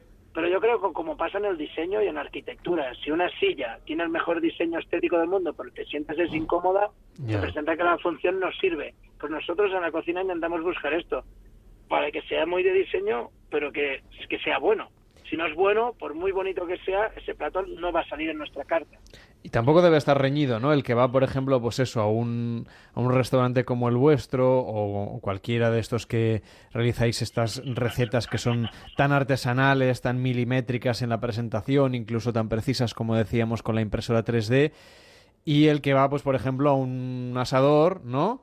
Mm, donde lo que importa a veces es más la calidad de la carne y la presentación, perdón, al revés, la calidad de la carne y la cantidad que no la presentación, ¿no? Que quizá forma parte un poco de, del secreto de la alta cocina, que son más texturas, espumas, eh, formas y, y colores sinuosos, ¿no? Sí. Se puede comer también en un sitio como en otro, pero son eh, como experiencias diferentes, ¿no? Sí, claro, claro, es, sí, sí, son, a ver, eh, no cada día te irás a comer en un asador, ni Mm. cada día, porque al final dirías, "Hostia, Sí, sí, el médico, el médico mejor". te llamaría capítulo, sí, te, te, te reñiría. el médico y la mujer te dirían, no vas bien, ¿eh? Y claro, pero tampoco irías en un restaurante muy sofisticado, pero yo creo que como todo en la vida, ¿no? Todo en su justa medida es ideal. Y Pues- es, está muy bien. En la variedad está el gusto, hoy lo hemos comentado con Joel Castañé, que es chef de este restaurante La Boscana en Lleida, que ha sido el primero en presentar en Reino Unido esta impresora 3D para aplicar en la cocina de autor. Gracias por estar con nosotros y por explicárnoslo. Muy buenas noches. Muchísimas gracias, un placer y gracias por invitarme a comentar la cocina. Faltaría más. Tere, ahora ya sabes lo que te toca. Mm, Las próximas croquetas que hagas en casa con impresora 3D. Bueno, esto va a ser lo más, Carlas. Felices madrugadas. Buenas noches. Buenas noches. Noches de Radio. Carlas Lamelo.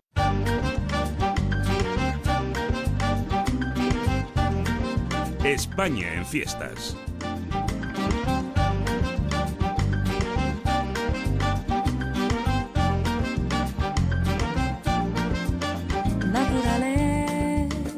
Che tu venga qui, organizzerò tutto per noi due. Naturale ci sarà anche lei. ti Son las 3 y divertirà. 33, las 2 y 33 en Canarias. Nos dice en Facebook Joaquín, maravilloso, ya podemos mandar a la gente a Marte, no hace falta bodega en la nave, tenemos impresora 3D, dice Jeje, un saludito. Y tenemos más mensajes, por ejemplo, Jorge nos dice, yo soy más de chuletón que de espuma, sobre todo después de escuchar los bocadillos tan suculentos como el de hoy, el que nos ha propuesto a principios de esta tercera hora Mónica Gunter. Dice también Jorge en Twitter, la cocina es química.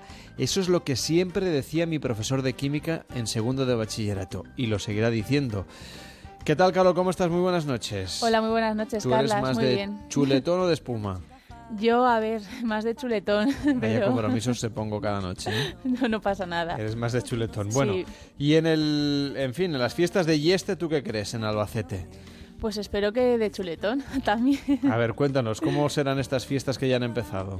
Pues mira, son unas fiestas que oficialmente empezaron este lunes 22, pero desde el inicio del mes de agosto ya se vive el ambiente festivo y se realizan algunas actividades. Estas fiestas se realizan en honor a San Bartolomé y todo comienza con la ruta a Llano Majano, así que su alcaldesa nos lo cuenta. Hola, soy Corte Buen Día, alcaldesa de Yeste. Llano Majano es una fiesta en honor a, las- a los toros, una vez que se han traído los toros a un recinto y la gente lo que suele hacer es la me- tradicionalmente la merienda ahí en torno a los toros se vería también a normalmente tenemos una charanga y nada la gente está hasta que cae la noche de fiesta Una tradicional merienda en la que participa y disfruta todo Yeste, que se traslada hasta este paraje en el campo en una tarde en la que el pisto y la sandía se dan cita para pasar una tarde en honor a los toros. O sea, que meriendan con los toros. Cerquita. Sí, bueno, ya sí, me imagino. por- en fin, para, para evitar que se lleven la sandía, imagino. Bueno, ¿algún evento curioso que podamos comentar para los próximos días? Para hoy mismo, por ejemplo, en estas fiestas del Llano Majano.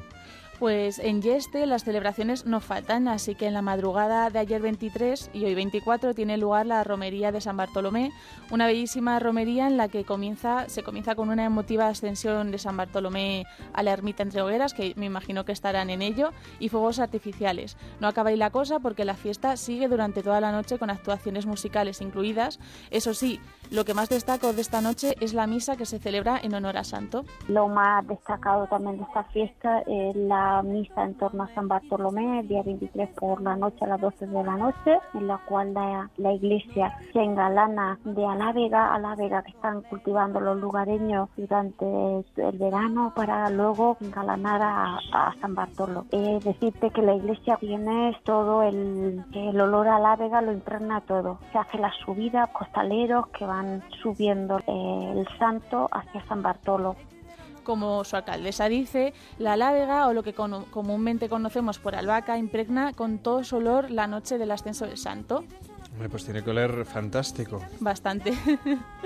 Pero este municipio en, en Albacete no, no duda en incluir la tradición yestera en un programa repleto de encierros, conciertos, verbenas y actividades culturales hasta el 26 de agosto. Es una fiesta eh, con mucho atractivo, diferente, en las cuales pues, se conjuga un poco lo que es la tradición con lo que es también el fomento, como te he comentado, del deporte, eh, actividades como también un recital de nuestro poeta del Yeste, acordes también con la situación que vivimos, pero en la cual contamos con actividades para todo el mundo.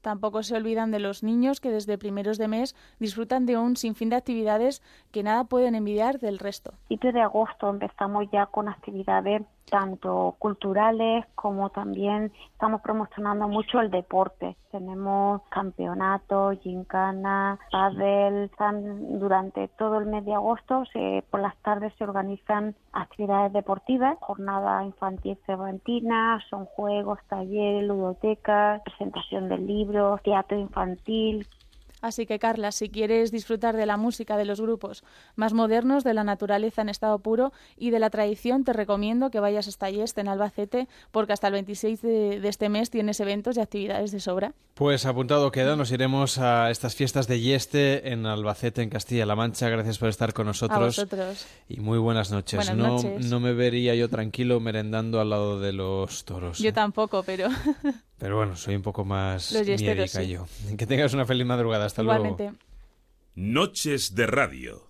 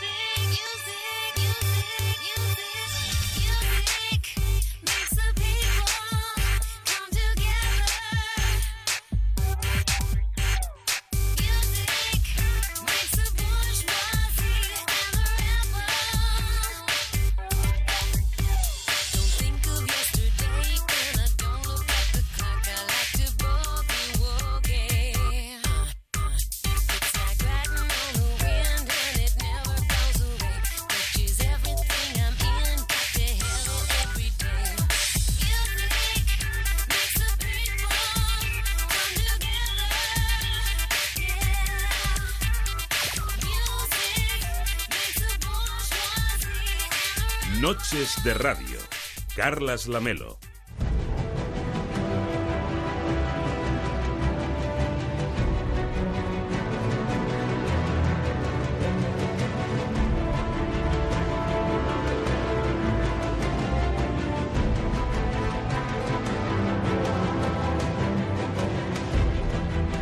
Nos quedan 20 minutos para llegar a las 4, serán las 3 en Canarias. Mar Mayola recupera espacios del expediente abierto, un programa Sí. que podéis ver en Mega y que tenéis disponible en A3 Player y que nos pone un poquito de luz sobre algunos casos que siguen sin estar resueltos y la policía, por cierto, sigue investigándolos. Hoy viajamos al año 2004. Sí, en concreto el 25 de enero del 2004, cuando el cadáver de la joven Sheila Barrero fue hallado con un disparo en la cabeza en el interior de su coche que se encontraba estacionado en el alto del puerto de La Collada, en el límite de Asturias y León, sin que, después de 12 años transcurridos, se haya podido aún detener al autor del crimen. Escuchamos la presentación de este caso, de este expediente abierto. La asturiana Seila Barrero ha aparecido muerta esta mañana de un disparo en la nuca en el interior de su vehículo. El Este es un caso realmente complejo por la naturaleza de las personas implicadas, por la aparente irracionalidad del hecho y por, y por las circunstancias que rodean el propio crimen. Un lugar solitario, en situaciones bastante rocambolescas. De hecho, fue su propio hermano que había salido a buscarla quien encontró a la mañana siguiente el cadáver de Sheila, a la que mataron cuando solo tenía 22 años. Semanas más tarde fue detenido un joven relacionado con la víctima a nivel sentimental, pero primero el juzgado de instrucción de Cangas de Narcea, en Asturias, y más tarde la audiencia provincial eh, sobreseyeron el caso por falta de pruebas. Escuchamos el que en principio era el primer sospechoso. Encuentran una bufanda que se encontraba en el asiento trasero. Esa bufanda se encontró una fibra azul que apunta al primer sospechoso. Ahí, ahí no entramos. No entramos, pero- no. Una fibra. Puede ser de la misma fábrica tu camiseta que la de él. Pero esa fibra que se encuentra en esta bufanda de Seila fue un indicio más que les lleva al principal sospechoso. Porque esta fibra coincide con esta chaqueta, la chaqueta de Borja Vidal. A los investigadores solo les queda esperar que la autopsia de Seila les revele algo que les lleve hasta su asesino.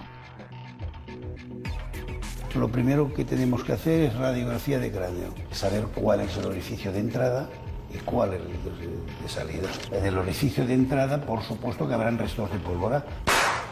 El hecho de que la víctima no tenga en sus uñas restos de ADN es un indicativo de que no ha intentado defenderse. O no ha podido.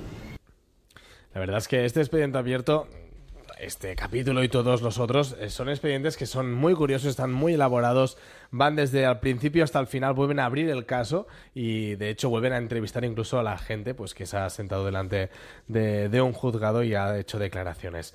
El juez, en un auto de ocho folios, decidió archivar el sumario por falta de autor conocido y retiró la condición de imputado que pasaba sobre un joven de eh, Villager de la Ciana en León, que pasó entonces a considerarse pues un investigado más, como otros 10 jóvenes de la comarca que pasaron eh, a declarar. En el auto se reconoce que ninguna de las seis teorías en las que se sustentaba la imputación del joven leonés eran suficientes pruebas para abrir un juicio oral al mismo tiempo que reconocía la complejidad del caso por cuanto el móvil del homicidio era una incógnita, si bien descartó eh, los motivos sexuales. Quedó comprobado que la noche de autos la joven Sheila Barrero se dirigía, una vez concluida su jornada laboral, eh, en un pub de Villablino, en León, a su casa de Dagaña, que estaba situado en Asturias. A primeras horas de la madrugada, su coche se detuvo en el alto de la collada, sin quedar demostrado si fue de forma voluntaria o forzosa, lo cual habría explicado si la víctima conocía al asesino y posiblemente fue asesinada por un disparo efectuado desde el interior del propio coche. Para la familia de la joven no es justificable, ni mucho menos el sobreseimiento del caso opuesto, que en su opinión hay pruebas que cuestionan las declaraciones del único imputado. La familia se encuentra así. La familia de Borja no es la única que no pasea tranquila por las calles de Villablino. Elías vive también en este pueblo, junto al que cree que es el asesino de su hermana. Yo vivo aquí en Villablino, que es prácticamente el mismo pueblo donde vive ese chico. Y imagínate lo que es cruzártelo, o verlo, o ver a su familia. Y eso está destrozando a la familia de Sheila. Espera un poco. Elías no puede hablar de Julia. Esa mujer bella y serena que lo celebraba todo es ahora una madre inmersa en una lucha sin final. Vive atrincherada en Degaña, rodeada de fotos de Sheila, siempre dispuesta a pedir justicia. Su marido, Elías, sube hasta el alto de la collada. No importa que llueva o nieve, él vuelve al lugar donde matan a su hija y limpia su foto. En una lucha inútil contra la nieve, contra el olvido. En fin, eh, un programa duro como todos los expedientes abiertos, casos que están aún por cerrar, que están pues aún por resolver este que se produjo el 25 de enero de 2004 cuando se encontró el cadáver de la joven Sheila Barrero. Lo tenéis disponible a través de www.atresplayer.com y también en la aplicación, evidentemente, para móviles y dispositivos portátiles. Hoy en Noches de Radio hemos querido echarle un ojo a este caso, a este expediente abierto que nos ha traído Mar Mayolas. Gracias, Marc. Hasta ahora mismo. hasta ahora. Cada noche en Onda Cero, Noches de Radio.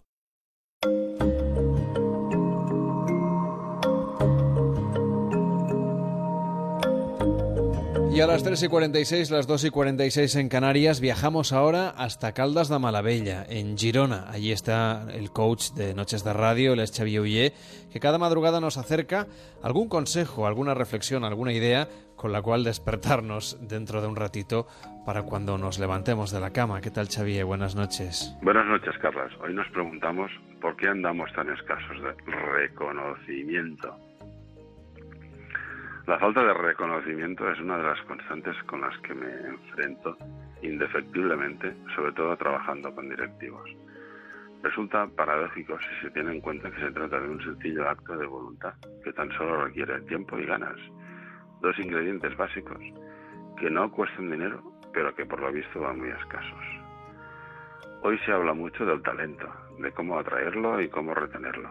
Ello, no obstante, parece que nos duelen prendas a la hora de mostrarnos con un mínimo de entusiasmo ante los logros de los demás, orillando pequeños y necesarios detalles como la complicidad y el comentario estimulante, en fin, la palmada en la espalda en el momento oportuno. los componentes de lo que se ha venido a llamar retribución emocional, como descriptivo del conjunto de compensaciones no económicas y en cambio muchísimo más valiosas. Recordad, el reconocimiento, además de poderoso, es barato. Curioso, ¿eh? Realmente curioso. Reflexionad acerca de esa situación y a continuación decidid qué valor o valores pondréis a prueba para generar reconocimiento. Tal como yo lo veo, en este caso se trata de respeto. Buenas noches con salud y armonía.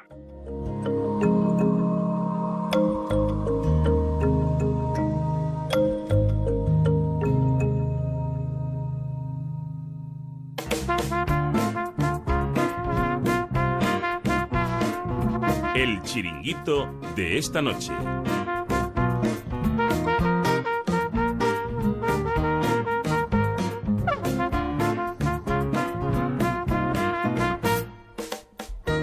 Nos lo trae como siempre Ana Martínez Catalana. Muy buenas noches. Hola Carlas, buenas noches. Hoy se llama Oliva Va. Pues sí, es que hoy os llevo a la isla de Pascua, o ¿Qué casi. me dices? A la Sí, isla de sí, Pascua, sí. pero eso está fuera de España. Es que mm, te cuento, yo creo que muchos desearían estar allí ahora mismo relajándose en medio del Océano Pacífico con un coco de palma en la mano, pero como la isla de Pascua, como bien dices, nos queda un poco lejos, a 13.000 kilómetros de distancia exactamente, Eso son unas cuantas horas de vuelo, ¿eh? sí, yo creo que más de seis, ¿eh? Sí, sí, sí. Sí, me- Bastante más, me parece. Pues os propongo una alternativa que no os va a defraudar. Se llama Oliva Bay, está ubicado en la playa de Oliva, en Valencia. Miguel Ángel es uno de los gerentes. Hola, soy Miguel Ángel y soy uno de los encargados del chiringuito Olivaba en Oliva. ¿Y por qué os decía al principio que este chiringuito nos traslada a la isla de Pascua? Pues porque su decoración parece sacada de esta isla de la Polinesia. Dos gigantescos moais, esculturas monolíticas que solo se encuentran en esta isla, nos dan la bienvenida. Y ya en el chiringuito la decoración está repleta de otros elementos típicos, como tangatas manus y mocos. Estas últimas son figuras con formas de lagarto. Miguel Ángel nos explica el porqué de esta decoración tan original. Surge de una pasión mía personal por Rapa Nui, por la isla de Pascua, a la cual viajo prácticamente todos los años. Soy un fanático de su cultura y siempre me pareció una idea simpática el hacer una propuesta de acercar la Polinesia aquí a las costas del Mediterráneo. Y las figuras las hicimos nosotros con nuestras manos, las hicimos en el año 97. Primero hicimos unas más pequeñas, que eran de cartón piedra, y luego hicimos estas, que son más grandes, que son casi unas reproducciones de, exactas de las que están en el volcán Ranoraraku, en la isla de Pascua. Y esas las hicimos en el año 97. Como aclara Miguel Ángel, fueron los propios trabajadores del Olivaba los que fabricaron estas esculturas, primero en un tamaño más pequeño para después de llegar al tamaño actual que supera los cuatro metros. Oye, he estado buscando, ¿eh? Para que puedas viajar si quieres mañana, bueno, dentro de un ratito a la isla de Pascua. Tienes un vuelo que te sale de Madrid a las 5.25, pues si lo quieres coger. Solo vale 3.500 euros. Va, no está mal. Y son 27 horas de vuelo, es el más corto. Bueno, y yo que dos es- pensaba con que- dos escalas. Hombre, es que esto, la isla de Pascua pertenece a Chile. Hay que llegar primero a Chile, que ya es un rato, Sí. y luego de allí emprender vuelo hacia, en fin, hacia, hacia la isla de, de- de Chile, en concreto al, al aeropuerto de Santiago Arturo Merino. En concreto deberías hacer escala primero en Bogotá, en Colombia, si sales de Madrid. Y de allí hay otro vuelo a esta isla eh, que pertenece a Chile, aunque está bastante lejos de- del Chile peninsular, digamos. Claro. Bueno, de Chile continental, perdón. Bueno. Pero bueno, en cualquier caso, este chiringuito te queda más cerca. Es el chiringuito Alibaba, un chiringuito muy especial, supongo que tendrá mucha clientela. ¿Qué tipo de gente se va a un chiringuito ambientado en la Polinesia? Pues precisamente, Carles, en este chiringuito no se pueden quejar de tener pocos clientes y nos lo cuenta Miguel Ángel. Nuestra clientela es muy amplia. Solemos empezar el verano con una clientela más local, de aquí de, de Oliva los alrededores. Luego en agosto, ahora mismo, por ejemplo, tenemos una clientela que es ma- mayoritariamente extranjera. Tenemos muchos franceses, muchos ingleses, alemanes, algunos italianos y, por supuesto, también mucha clientela nacional. Los clientes entran en el chiringuito por la decoración, pero repiten por todo lo que les ofrece. Servicio de hamacas y alquiler de pérgolas marcan la diferencia con respecto a otros lugares. Además, una plantilla de DJs pincha sonidos frescos y veraniegos que amenizan las noches en Valencia. Si quieres un día de playa con la familia o con los amigos, lo ideal es venirte al mediodía, alquilar una de nuestras pérgolas, pedirte una paella, puedes venir con los amigos o con los niños y es un ambiente mucho más familiar. Por la noche tenemos un ambiente más tranquilo, sin que en ningún momento llegue a ser aburrido, donde la gente también está sentada en las mesas, tenemos, tenemos los disjockeys y es un ambiente más, más divertido. Uno se puede pasar el día entero en este chiringuito que transforma sus ambientes según pasan las horas. Por la mañana, temas marchosos, chill out por la tarde y música para bailar bajo las estrellas cuando llega la madrugada. Además, ofrece unos cócteles de impresión.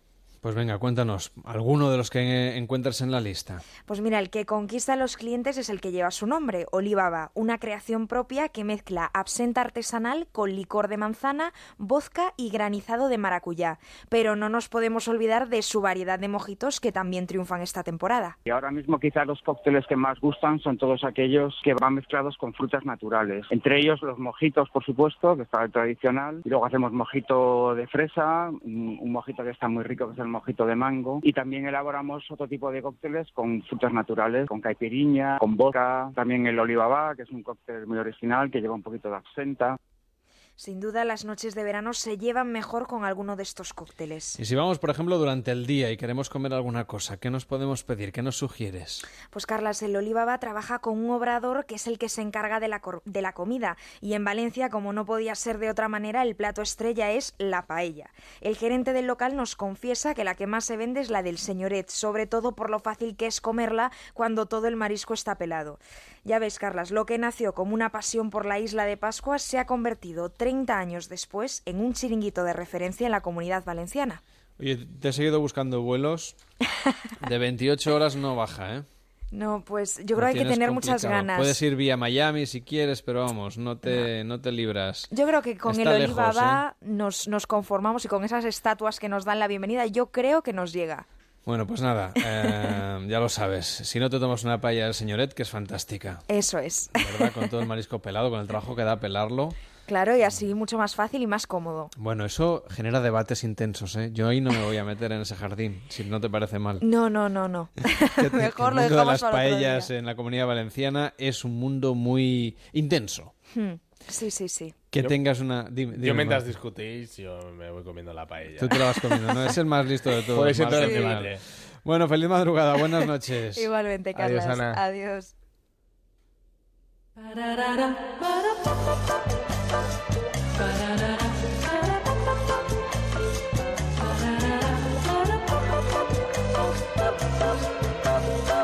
Menos mal que en Toledo no tienen estos debates. ¿Qué tal, Javier Ruiz? ¿Cómo estás? Muy buenas noches. ¿Qué tal? Muy buenas noches. También ¿cómo te irías comiendo el arroz, ¿no?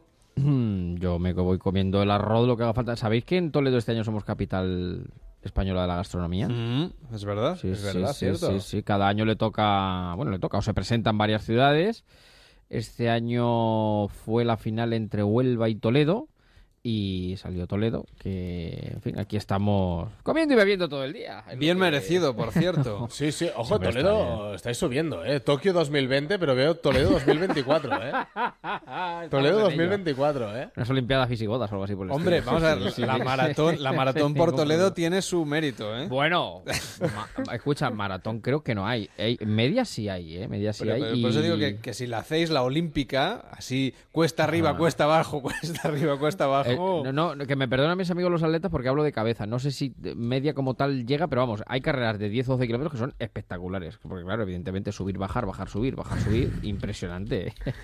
y además hay alguna que pasa, por ejemplo, por la ca- o sea, por que ya se hace el trayecto aposta, por así decir. Se sube hasta la Academia de Infantería, que, vamos, hay que, hay que subir, hay que subir, por ejemplo. Eh, o sea que eso está muy bien. Aquí me dijeron, dice Ruiz, tú fíjate cuando llegues a Toledo los gemelos. De las chicas y de los chicos. Eso es, es- es cierto, es cierto. pero yo pues, vivo eh, en... lógico, Sí, sí, claro, yo, está- vivo vives en Cuesta, Cierto, cierto. Mira, yo vivo en el barrio de Gracia, aquí en Barcelona, que Ah, está qué bien, del qué bien. que también Mm. todo es subida, y el bicing que pusieron, que pusieron aquí en Barcelona, la gente lo que hace es bajar con él, pero subir no sube nadie. Ya. Y, y Entonces, si ¿dónde tú vas por la mañana y no sales muy temprano, no tienes bicis para, su- para bajar. Va- Y para subir, pues nadie sube Ya. con bicis. Así que. Ya, ya, ya, Porque ya, es eso, te ponen unos, unos gemelos ahí que no. Enormes, luego no hay enormes. pantalón que entre. Claro, exa- exacto, exacto. Aquí va Montes, el éxito del Águila de Toledo, fuera era ese, que los dejaba todos clavados, porque él ya en frío se subía pues el cerro de los palos que está aquí al lado, era impresionante. O la, con que se suba únicamente la Cuesta de las Armas, que es la que va de Puerta de Bisagra, que es el, el casco, el inicio del casco histórico de Toledo, a la plaza de Zocodover, que es el centro neurálgico, solamente con subir eso ya, vamos, con eso ya te ganas el cielo. O sea Oye, que- por si te quieres apuntar, sí que ahí tenéis maratón, ¿eh? He echado un Google ahí rápido. Ah, bien. Sí, Eh, sí. Lo organiza el Colegio Carmelitas. sí, sí, de aquí de Toledo. Y es, y es solidario. Oye, el año pasado, tres horas, tres minutos. Un tal Ángel Luis Fuentes fue el que hizo el mejor un crack, tiempo. un crack. Yo envidio a los maratonianos, eh, bueno, envidio a los runners. eh, ahora me he puesto yo un poco con esto del deporte, pero vamos, Hay- tampoco. hay eh, que en dosis ponerse- pequeñas. hay que ponerse En- al día, pero, pero exacto. En dosis pequeñas. Con cabeza. pequeñas. Con cabeza, con cabeza, con cabeza, efectivamente. Pero recuerdo eh, un- el- el- en la facultad, un amigo que tenía, se llamaba Víctor eh, López Iglesias, eh, que era un runner, y, y recuerdo la maratón de Madrid, que es dura también, ¿eh? La maratón de Mm. Madrid es dura. Son, en fin, dice, eh, ya por el kilómetro treinta y tantos, pasar por el Manzanares, pasar por el, por el Calderón, Dice, y ver, eh, pues es un momento ya en el que le entró la pájara, que, que ya no veía, ya se le iba juntando el, el campo de fútbol con el río. Y pasar al lado de un niño que se estaba zampando un bocadillo y se lo cogió. Y se lo robó. Se lo cogió. Eso es habituallamiento, Y se lo llevó y le dejó. Dice, mira, dice, en vida me he sentido peor, pero era una cuestión de supervivencia. Digo, lo entendería, el padre lo entendería, lo entendería. Ahora Así empezarán que- las, todas las carreras populares, empezarán a partir de septiembre. Y Carlas y Claro. yo, alguna. Alguna, alguna, alguna hemos alguna hecho. hemos que sois hecho. atletas, vosotros Pero, sois a- pero Marc corre bastante. Adonis, claro. Marc corre bastante más que yo. Yo voy de embajada. Tú vas en... como en tu casa, como en tu calle. Efectivamente. Eso está bien. Como nosotros que ya, ya vamos embajada, nos queda nada. menos, Exacto, ¿eh? ya nos queda nada. Ya estamos Nos recogiendo, un- sí, ¿no? recogiendo la toalla, la sombrilla. Estamos como en los bares, en las terrazas, cuando vamos montando las sillas una encima de otra. Ya nos queda Así nada. que, pues nada, bueno, oye, lo- que tú tienes ahora toda la radio para ti. Un ratito, claro y- que sí. Y hasta mañana. Buenas noches. Adiós, adiós, adiós. Son las